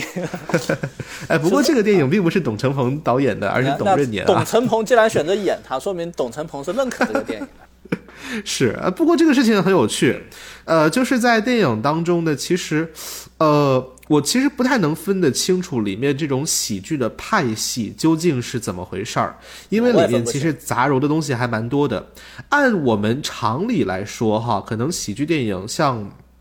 从我们深入关注起，主要还是在呃二零一五年开始，就开心麻花开始主导这个市场的。这个当下，嗯，然后呢，大部分的这个喜剧，其实我觉得都是那种开心麻花戏的，但是大鹏代表的是一种相对传统，可能东北那一块的喜剧表演方式，然后白客呢，这一种又是可以说互联网呃自媒体早期的那种日式的比较荒诞的。对荒诞的那种喜剧，然后在这个电影里面，则是我觉得有点像是对都市啊，然后东北呀，加上这种日式的这种荒诞效果的杂糅，甚至又带了那种就是一年一度喜剧大赛里面那种 sketch 的形式。是的，对，就玩的其实挺花的。呃，但我认为就是这部电影其实从这个比较高级的角度上来说，这个电影是并不是那么，并是不是那么严肃的，它有很多就是。可以说是设计感特别强的喜剧桥段，而且说我们都知道这部电影其实是有很多很多它的表现形式，这种镜头语言啊之类的，是刻意的用了很多那种效果啊，什么蹭蹭蹭的什么电脑屏幕的内容啊，然后那种特写啊之类的，这种就说白了就是呃，并不是一个冷幽默，而是非常非常的热闹的，非常非常的这个刻意的。但是呢，就是这部电影里面，基本上我认为在风格上是能够让大家认可的，而不会说是让人觉得很很无脑或者说很弱智。那我觉得这就行了，它不一定每部电影都要那种特别特别看起来特别高档的、特别优雅的喜剧幽默。对，不无脑，我觉得是这个电影很大的一个优秀的特质。对，就在于里面的其实每一个角色做出的荒诞的行径，其实都是有点道理的，特别是。电影本身最大就是最开始的这个情节啊，我们也可以复述一下，其实就是大鹏饰演的这个钳工，在辛辛苦苦工作几十年之后呢，突然被调到了总公司，但是这一切其实都是因为一系列的意外和错误造成的。但是当后面的这个公司的领导或者说是员工发现了这些错误之后呢，又或多或少的出于各自利益的考虑。呃，并没有把这个事情公之于众，而使得谎言的雪球越滚越大，以至于最后烧到了呃男主角自己的身上。最后他才决定要把这一切给掰正回来。嗯，实际上就是我们虽然说这部电影的故事有点离奇，有点夸张，但。一旦放到现在这个职场的环境下，大家又觉得没那么夸张，没那么荒诞了。我觉得主要还是因为里面的各种各样的呃细节哈，不知道，因为我其实职场经历是比较少的。我我们都没去过大厂，对，都没去过一线城市大厂，没有过那种三十五岁会被优化的情况。洗脚房的大厂，是就是。反正里面本身它这个主题吧，也可能是挺应景的。一方面的这个经济情况，再加上各种各样年轻人到现在的像是消费降级啊等等这种现象，以及以前吧因为疫情所以导致的各种呃这个工作的变动或者呃其他的情况哈。就是应该会有很多人是感同身受的，对。然后在里面呢，也确实，哎，呃，一方面可以说相对温和的讽刺了这些职场乱象，同时又在电影最后结尾给出了一个非常强烈的释放，这东西都是挺值得拿来说的。是的，是的。所以我认为这这部电影一定程度上这个受欢迎，或者说它票房表现可能会相对不错。我认为它。在这个角度上，可能有一点类似于这个《消失的他》，就是为一些特定的人群提供了一定的情绪价值，让大家看这部电影里面会有那种，呃，感同身受或者说会心一笑的那种情况出现，那这个就会让人愿意去为他买单。好，我们就不妨再换一种形式，我们简短一点，用那种优缺点罗列的方式来说一说这个片子怎么样？嗯，可以。嗯，好，还是先来聊一聊，就是这个片子嘛，毕竟我们都挺喜欢的，来说一说分别有哪些地方你觉得很不错？呃，第一是它，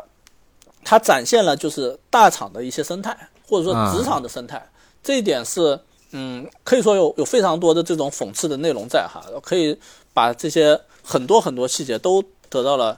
这个表现，这一方面是比较容易让某些人引起共鸣的。这些东西有一个很大的特点，就是在预告片里面单剪出来的时候都不好笑，但是放在电影里面都变成了好笑的东西。是这个跟好多预告 片其实是反着来的，有的电影真的是啊，就是预告片搞笑，然后实际上电影里面那靠那些夸张表演啊，一点喜剧的氛围都没有。但是这个电影就是因为因为反其道而行之，因为有这个大鹏作为一个反差存在，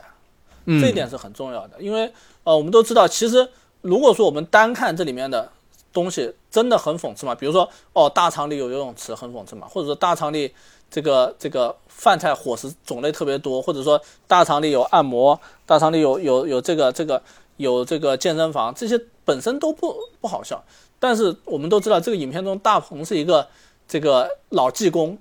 然后技术工人，然后是打螺丝的，这真真正正打螺丝的这么一个人，然后到了这么一个地方，他不是打螺啊，对，他是打螺丝，还是打造螺丝的 对，然后那么说这样一个角色到了这么一个环境下，那就形成了一种很强烈的反差，能够让观众觉得很有意思。这一点我觉得、呃也是影片前半段营造笑点的一个最常用的手段。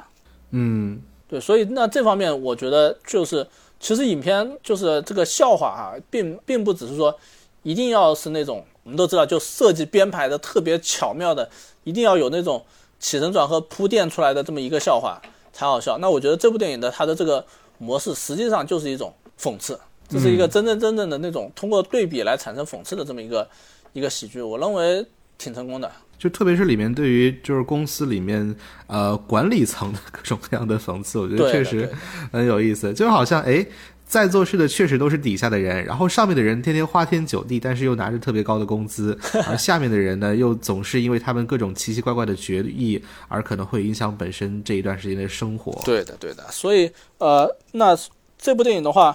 它我认为就是呃特别好的一点就是，它不光是能够展现大厂之上，它其实是可以引申到很多小公司的那种状态、小部门的状态。那这一点，而且就是它涉足的这个题材，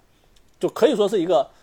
相当现实的，然后现代的定位的。然后还可以说相当写实哈，可以说像虽然我们都知道这是一个很夸张的讽刺喜剧，但是它其它其实就是一个童话。对它其实揭揭露的社会现实是相当有普遍性、相当写实的。那从这个角度上来说，我认为这部电影是比很多当下的很多电影都要都要更加贴近生活，也更加值得认可的。那这方面我们都知道，这类喜剧其实是很少的。保你平安虽然是，但是保你平安毕竟是一个网网络暴力题材嘛，所以跟这个还是有一些差距的。嗯，所以我认为这算是一部，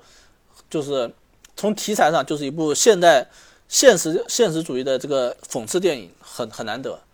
呃，这是我说的第二个优点啊，就是说，嗯，呃，它这种现实性。第三点的话，我我觉得呃，这部电影很好的一点就是，它有有一个高度，就是，呃，说直接一点就是阶级斗争，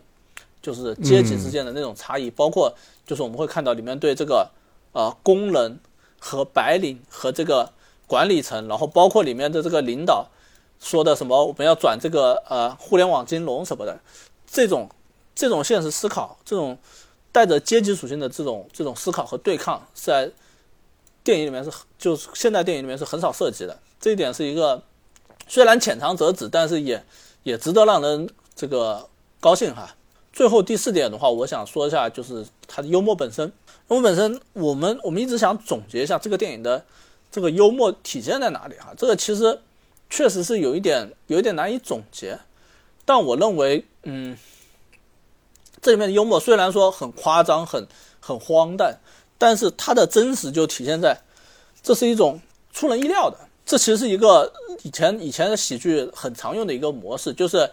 让一个特殊的环境出现一个特殊的人，然后就会营造很多笑料。比如说很经典的，呃，好莱坞我印象比较深的，比如说《公主日记》，安妮海瑟薇的，嗯，比如说那个没有。其实我在想，就是憨豆嘛，啊，憨豆也可以，但憨豆的话其实也很像的，但是憨豆可能因为他憨豆他其实是更多的是一个比较就是靠他自己来营造效果，而不是靠环境来营造效果。当然也有哈，但是我认为这部电影很特殊的一点就是，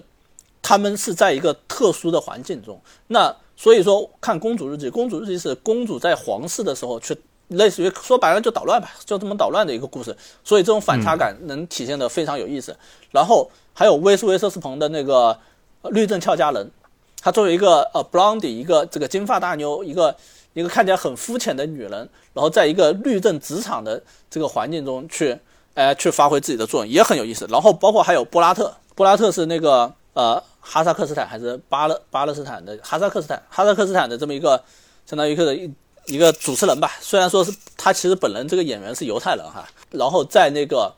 美国去的一些经历，然后也是那种，呃，他其实是真诚的，其他人是虚伪的，然后，呃，而结果，但是他又是粗俗的，其他人又是看起来高雅的、优雅的，等等等等，营造那种反差、那种混乱、那种冲击是非常有幽默感的。那这部电影里面，我认为就他的很大程度的笑料就体现在第一是这个方面，第二就是呃很出人意料的，真正出人意料的那种小细节、小桥段哈。比如说我印象很深的就是影片在后面有一个就是大鹏被几个混混打，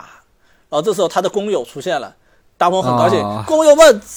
给我上，然后那工友们都围过来打他。是吧？对，一起围过来打他，那那一点特别有意思。然后包括那几个混混当时都吓到了，那种那种桥段设计，就是呃，这些让我觉得就是这个这个电影虽然说有很多看起来不是那么高雅的幽默段子啊，但但是其实主创是有很深的设计在里面。那我觉得这个，所以说作为一部喜剧片，它绝对是能够让人开怀大笑的。在今在国产电影这个喜剧行业哈，曾经我们很仰让仰在这个开心麻花，但我觉得现在。开心麻花不太行了之后，这类喜剧确实是挺让人惊喜的。嗯，哎呀，我一直觉得不是开心麻花不行，而是觉得他们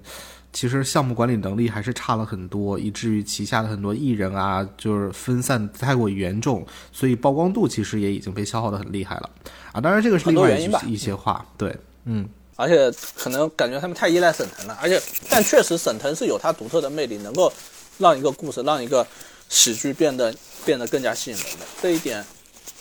我认为好像开心麻花其他人好像都不能完全替代。我觉得不是开心麻花太依赖沈腾，而是确实就是沈腾，沈腾是沈腾，开心麻花是开心麻花，这个就相当于说是什么呢？就是皮卡丘这个东西商标价值啊，比宝可梦高。你 可以这么理解，对的，对的。是，就是在我看来，其实呃，喜欢年会不能停，无外乎就在于它真的是特别好笑嘛。然后好笑，一方面是里面像是刚才杂音说的，有一些那种预期违背的事的设计。我一想到，就比如说电影里面是这个让大鹏去优化旗下一个员工吧，对的，结果优化优化，是这个一开始是要裁他，后来又不是，等等等等。其实我觉得里面一些角色的设计也很有意思啊，就比如说是大鹏跟白客这个搭档，他是一个非常标准的那种不高兴加没头脑吧。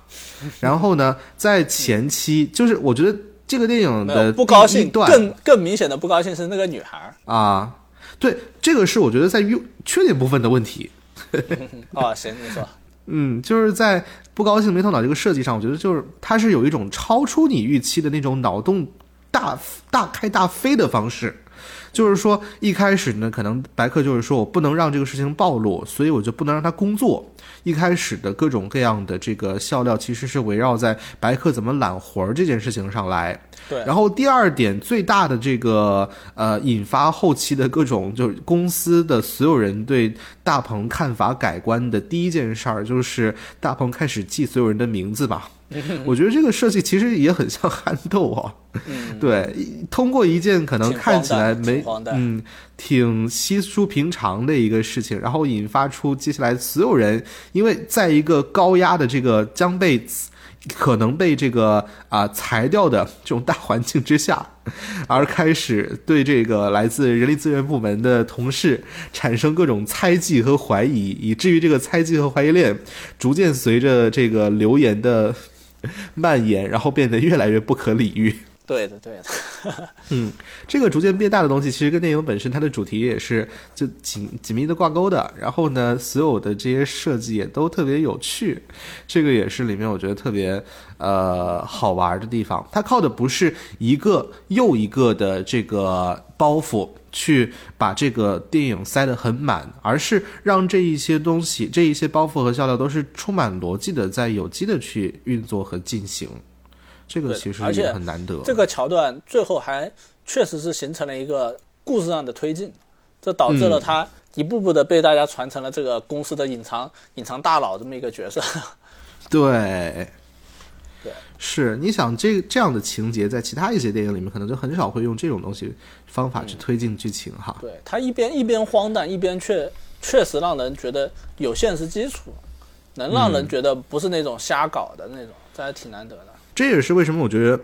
这个电影在剧本上很像是一个素描喜剧，因为就像是呃，电影里面其实也请了很多喜剧大赛的演员哈，像是我是真没想到，一开始我以为就是在呃序幕的部分演这个呃胡建林的演员是通过特效化妆技术然后变年轻的大鹏，啊我从来没有想到过可以，没有啊，后来我发现那个演员是王浩。对啊，我也是里面的一个演员。对，其实一般来说就化个妆就差不多了哈，就确实。那嗯，这方面我倒觉得呃，就是首先我完全没有想过就是就化妆这件事儿，因为我觉得这个脸还还真差挺大的。但是我确实挺纳闷，因为一般来说这个年龄也没差那么多嘛，那个时候也是成年人了，对吧？那估计也就差个二十年左右。一般来说就化化妆啊什么样的就。换个发型就就过去了，倒没想到啊，因为因为后面那个大鹏的造型其实一定程度还扮了点老嘛，对，故意搞得驼着背什么的。嗯，然后到后面包括一席里面的，哎呀，各种各样演员出来的时候，我都觉得特别开心哈，就见到老熟人了一样。真的，现在我前段时间还看到一篇文章，就是说喜剧大赛这一个综艺其实往电影圈里面输送了很多有效的力量、新生力量哈。对，其实这个是很很正常的。我我说句实话，我认为就是这种喜剧大赛，或者说这种这种喜剧小品类的这个节目啊，嗯，进军影影视行业是第一是水到渠成，第二甚至说本来应该形成一种降维打击的程度的，但是没有哈。包括好莱坞也没有，好莱坞也有那个周六夜现场嘛，周六夜现场那些演员虽然说也演过电影，但是都不温不火。但其实在我看来，电影其实。对这个笑点的密度啊什么的要求，其实是弱于电视、弱于这种短剧的短片的，因为短片它它会要求笑点特别密集，而且甚至说笑点要更加有趣才行，不像电影，电影可能有情感啊、有故事铺垫，反而对这个喜剧的要求，对这个喜剧的这个逗人笑的这个程度，反正反而要求是更低的。嗯，所以说，我认为这一定程度上，可能当然也是因为就是做这个喜剧短剧的。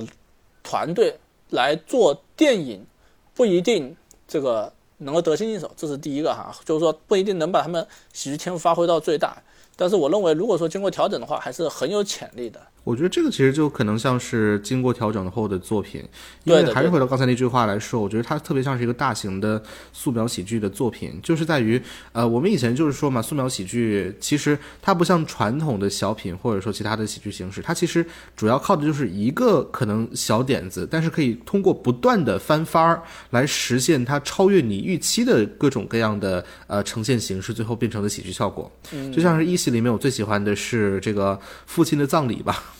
父亲去世了，然后呢，生前的各种朋友就来看他，接着就在这个朋友上做文章，从一开始的黑帮大佬，然后到后面可能各种各样千奇百怪的，那这个就有点类似于那个，嗯，呃，叫做什么？不是葬礼上的死亡，好像是葬礼上的死亡吧？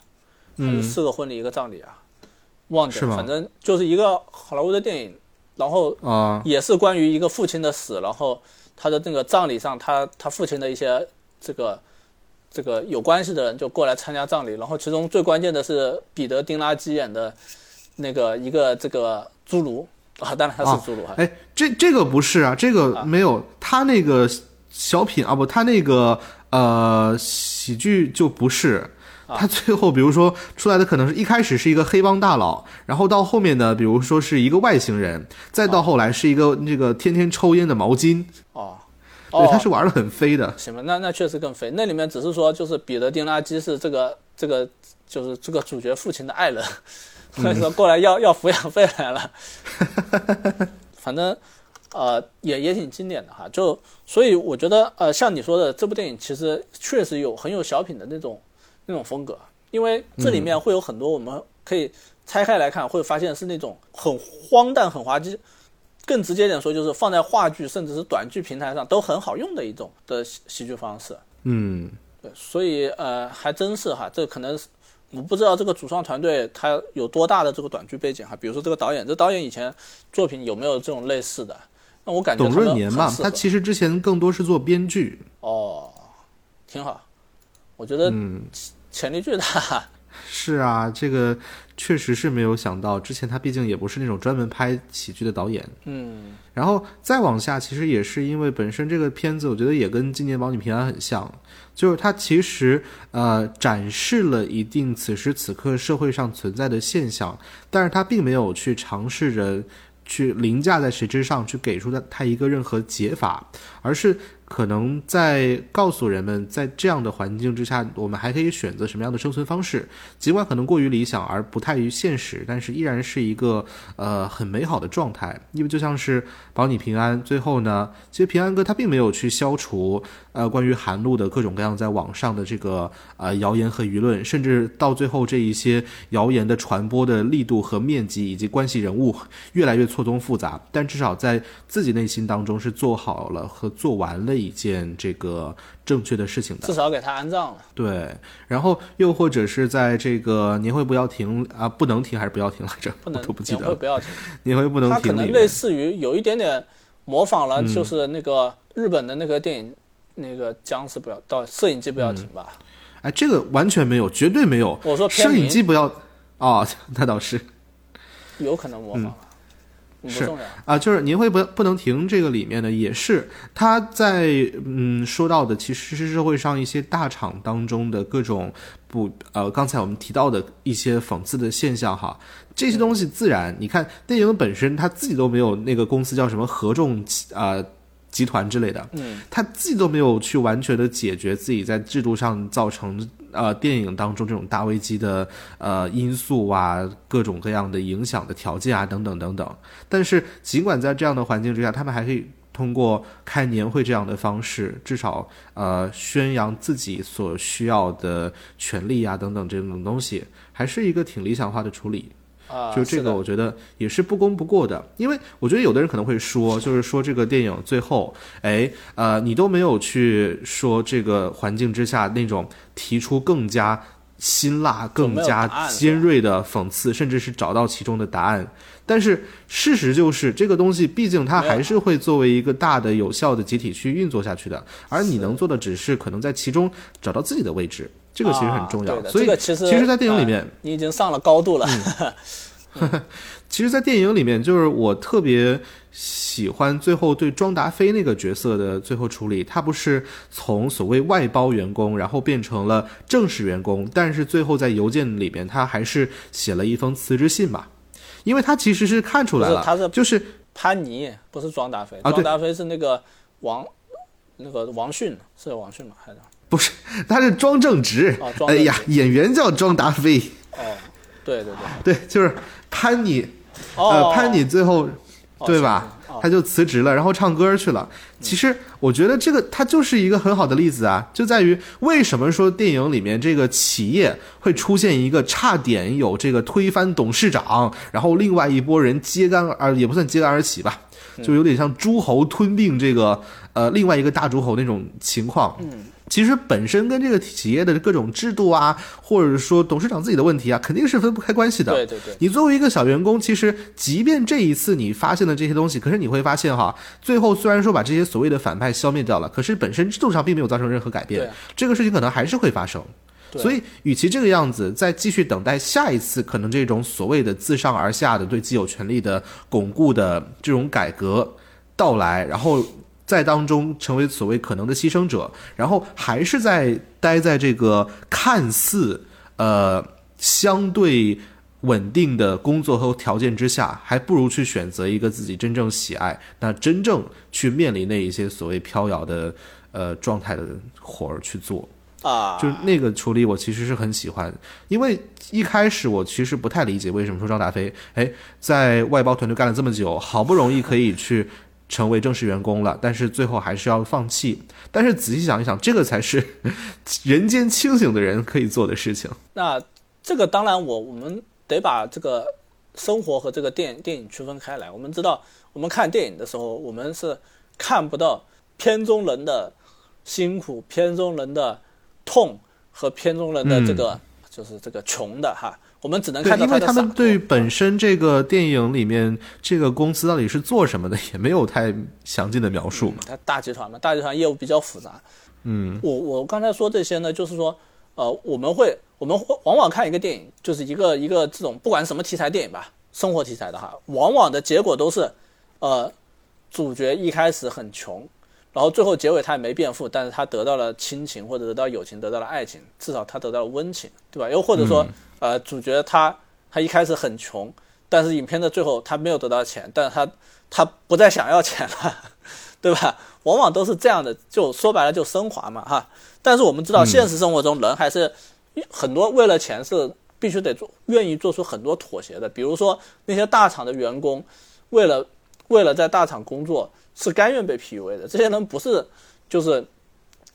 确实是有有不甘愿的地方，有有这种就是不满意的地方。但想想发工资，想想这个公司里的这个健身器材，公司里这个繁华的食堂，还有还有这个洗脚洗脚机、按摩哈，还有游泳池，想想这些东西，可能他们就冷了。这才是可能是一个相对真实的状态。当然，在电影里面，我们我们看到的，或者说我们更希望看到的是，啊，什么这个员工。掀了老板的桌子，扇了老板一巴掌，然后，然后把东西一当时一丢，老娘不干了就走了，对吧？那就是以前那个史蒂芬元演的那个电影是吗？追杀办公楼里老板。哦，没看，呃，嗯，那个反正总而言之就是，哦，这个这个的还有例子嘛？不是那个詹姆斯麦克沃伊的那个通缉令不也是这样吗？他一键盘打砸了那个克里斯。克里斯帕拉特嘛，对吧？哦，对吧？哎，每次聊到这种情况，就是我总会想到以前说蜘蛛侠这个人到底有多好，被毒液附身了，还只是说要老板给自己一个正式工作。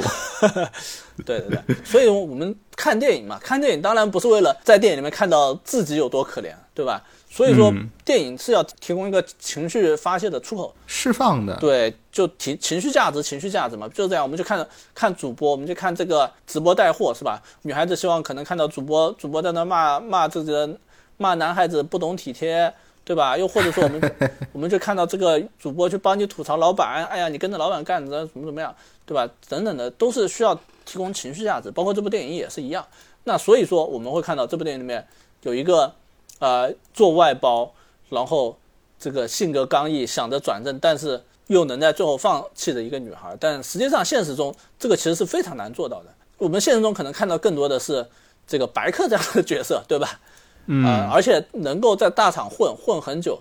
他其实是真的是需要一定的，就是察言观色的能力和妥协的这个心理基础的。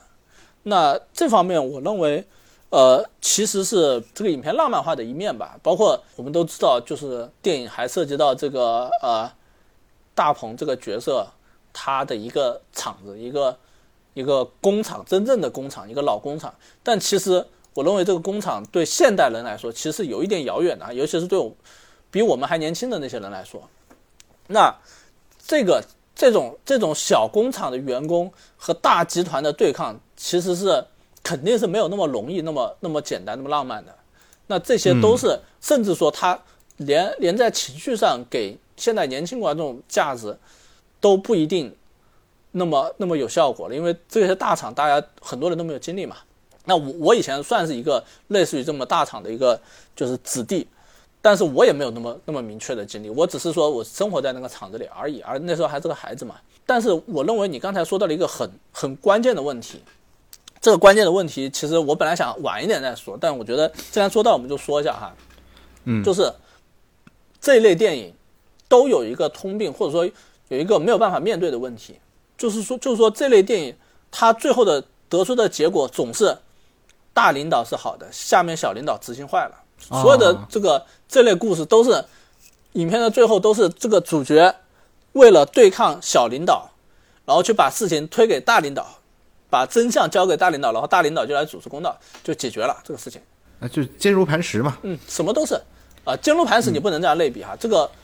这个待会我会给你解释。就是呃，比如说我们看这个，我当时看这个《奇迹笨小孩》的时候，我就有一个特别强烈的想法，我就在想，这个影片到最后会怎么结局？就是因为易烊千玺四字弟弟哈，他在里面这么一个角色，可以说是一个这个从头打拼，带着一帮哥们儿哈，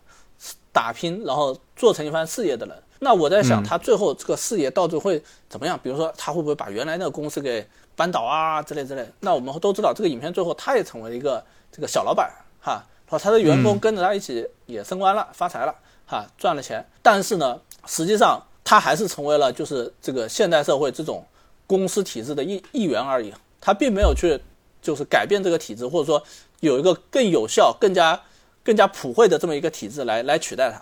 所以说这一点在我看来是有一点遗憾的。那同样在这部电影里面也是一样，我们到最后我们就像你说的，这个肯定大董事长对这些一定程度上也是要负担责任的，而且。很关键的一点哈，包括你举这个坚如磐石的例子，这个差别在哪里？是因为公司和这个这个这个就是呃地方政体啊，地方政府是他的工作目标是不一样的。比如说呃呃政府政府的话，它的目标一定程度上是这个把这个城市建设好哈。那么城市建设好，它有一些指标，比如说哦 GDP 提升啦，比如说这个基础设施建得更好了，或者说。呃，这个当地的这个恶性事件少了，或者说环境评估更更好了，这些是硬性指标。那这些一定程度上就代表了这个本本市的这个人民生活水平。那从这个角度上来说，双方的目标是一致的。但是作为一个公司，公司的目标是盈利，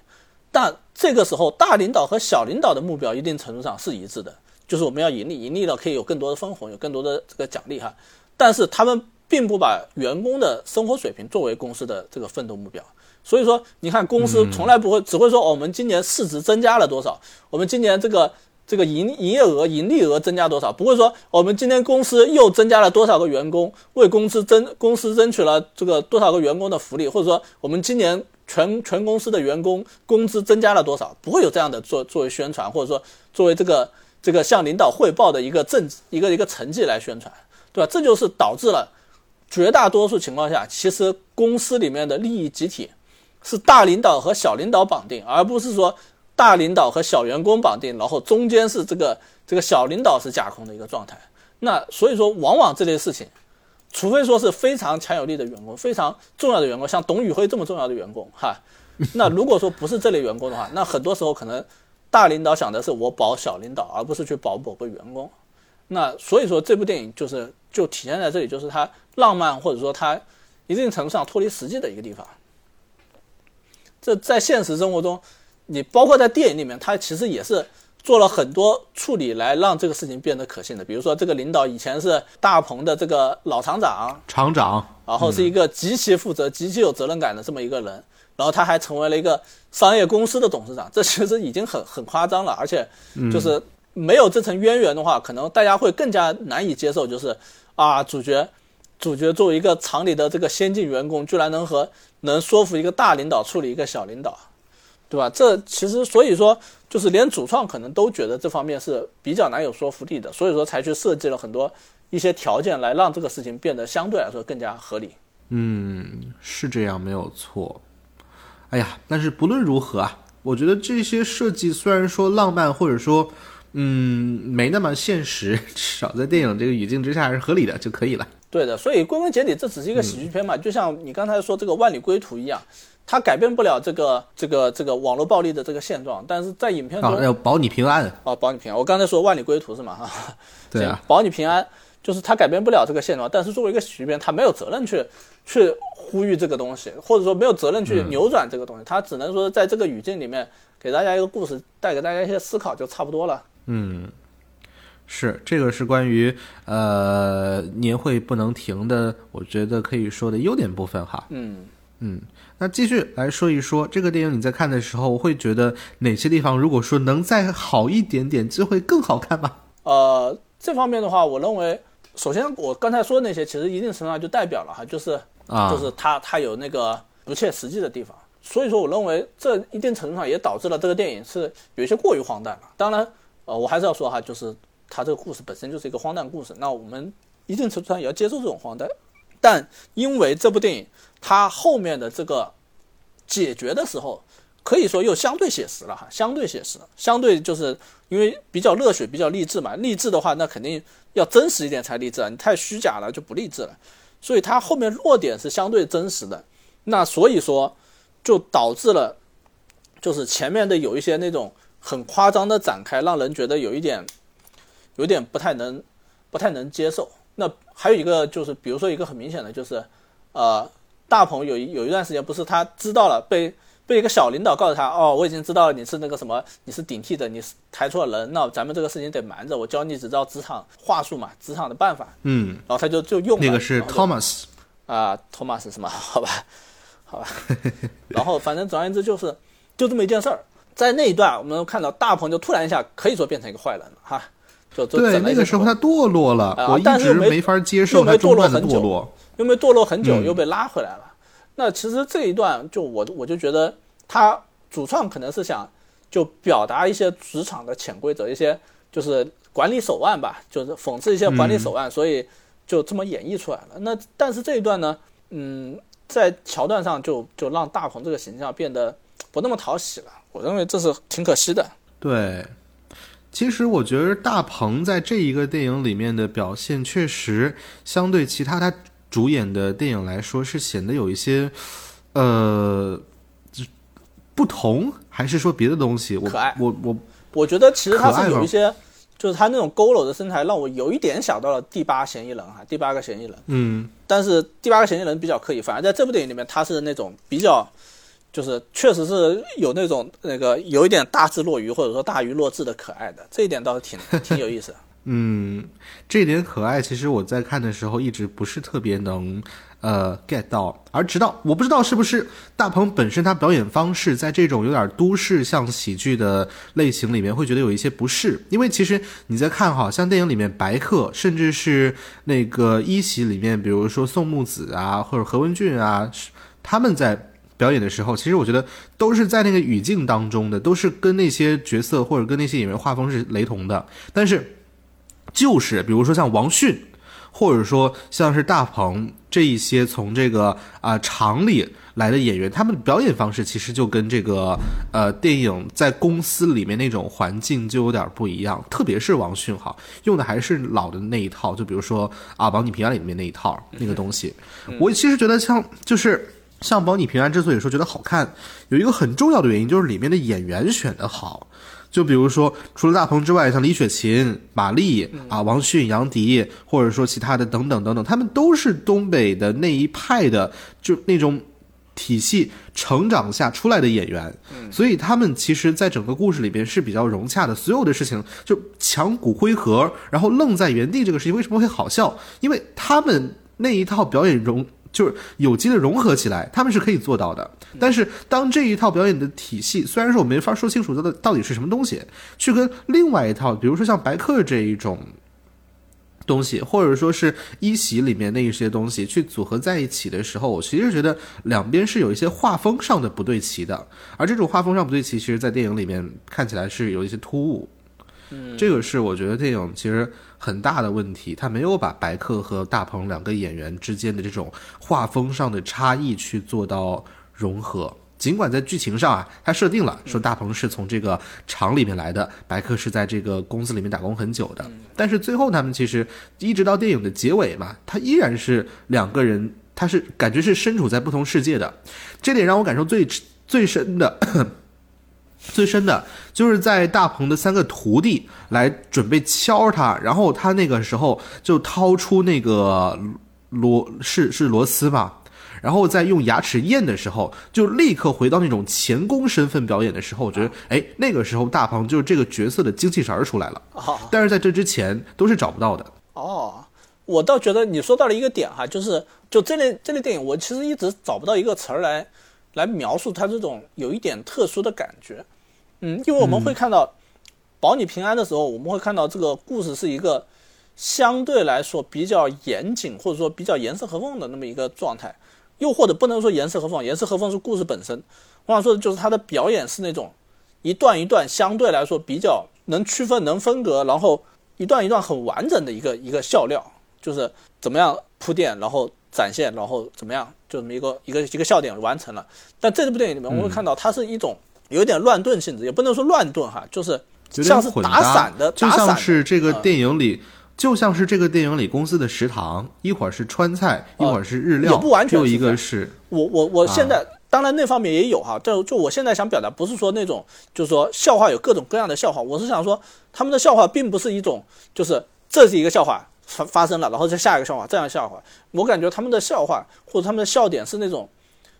打散在一起的，就没有那种呃一个故事那种精致感了。那这一点就是一个笑话的精致感。这一点，呃，我觉得有好有坏哈。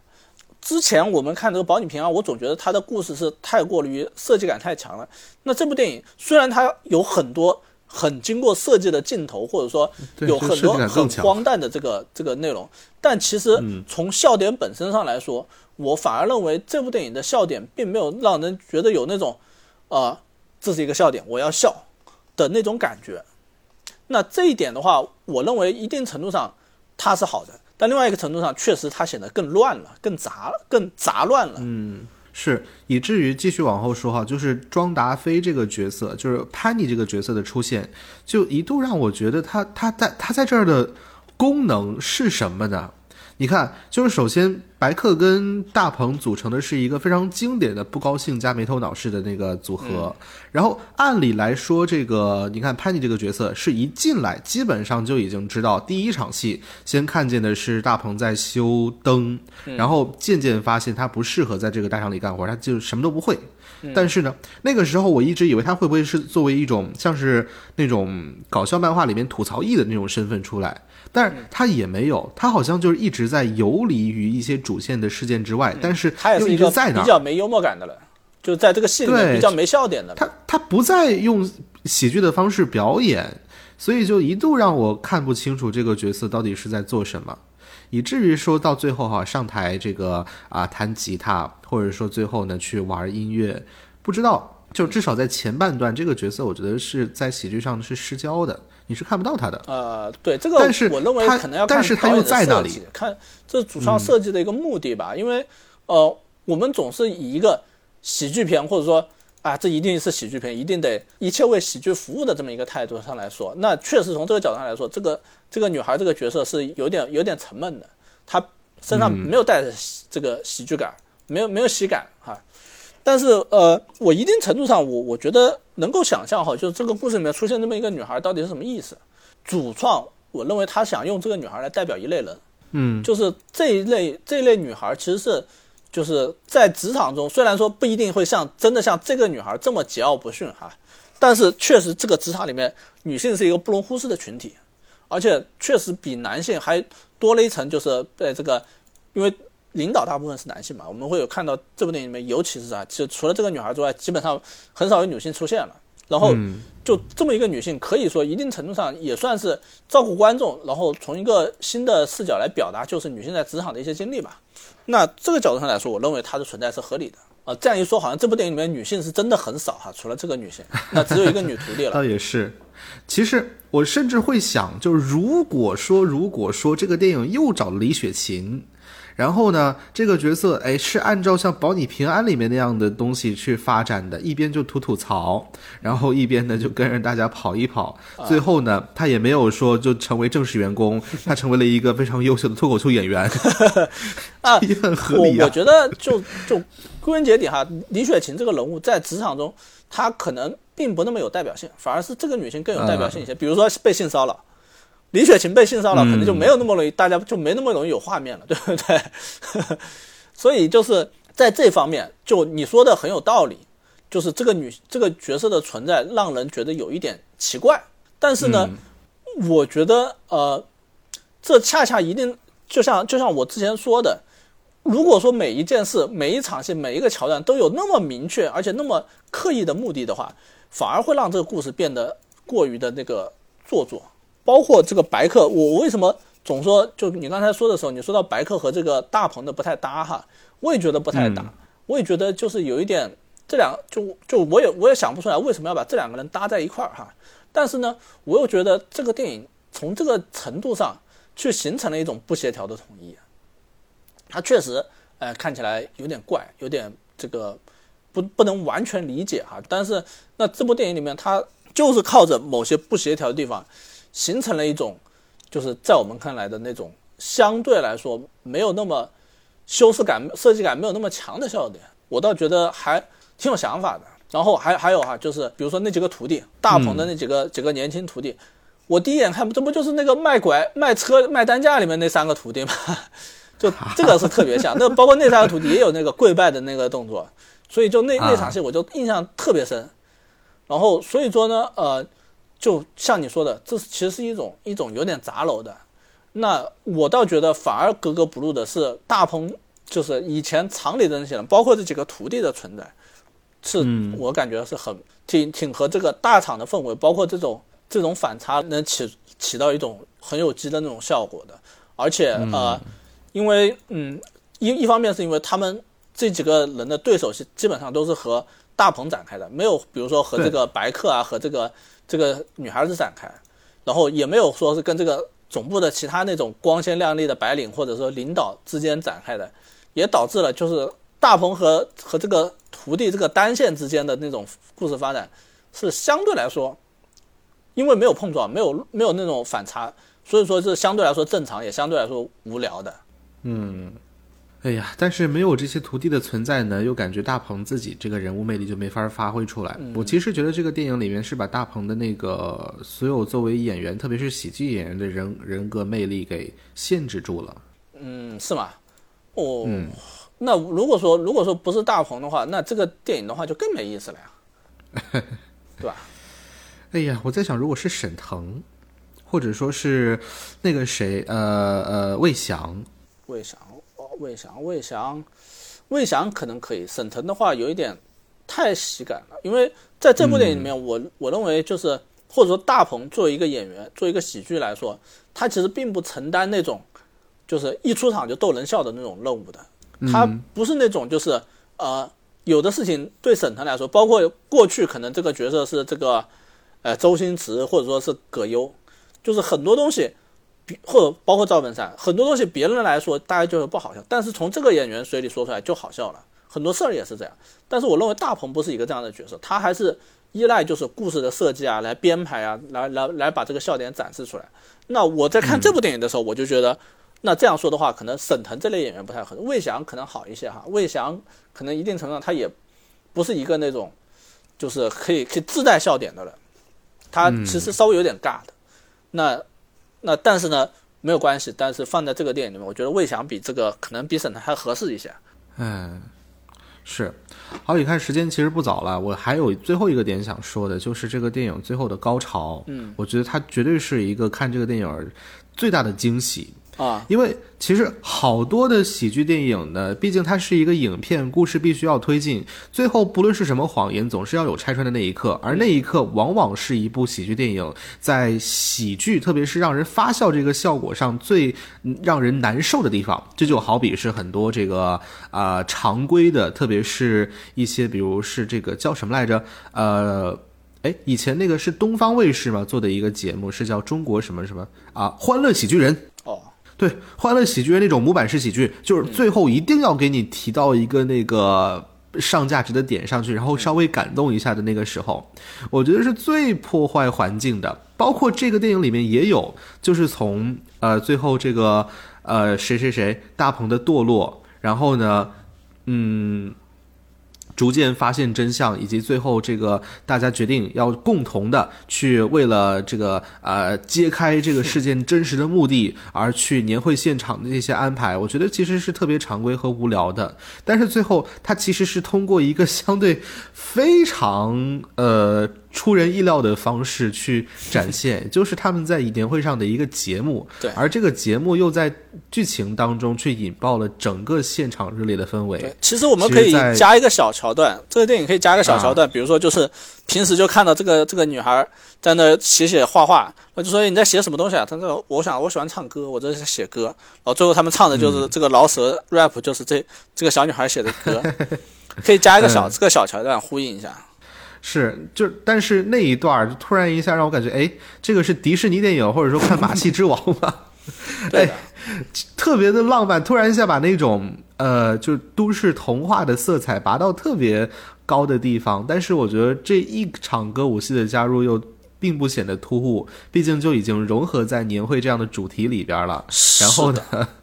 呃大家又一边唱一边跳，一边在诉说着平时上班的各种辛苦，一边又在把各种各样的乱象去向所有人公之于众吧。就这个设定，我觉得是甚至是值得在电影院重新二刷的一个桥段。我觉得是这样，就是这个、嗯这个也体现了这部电影的一个一个优点吧，就是它很敢于去整活。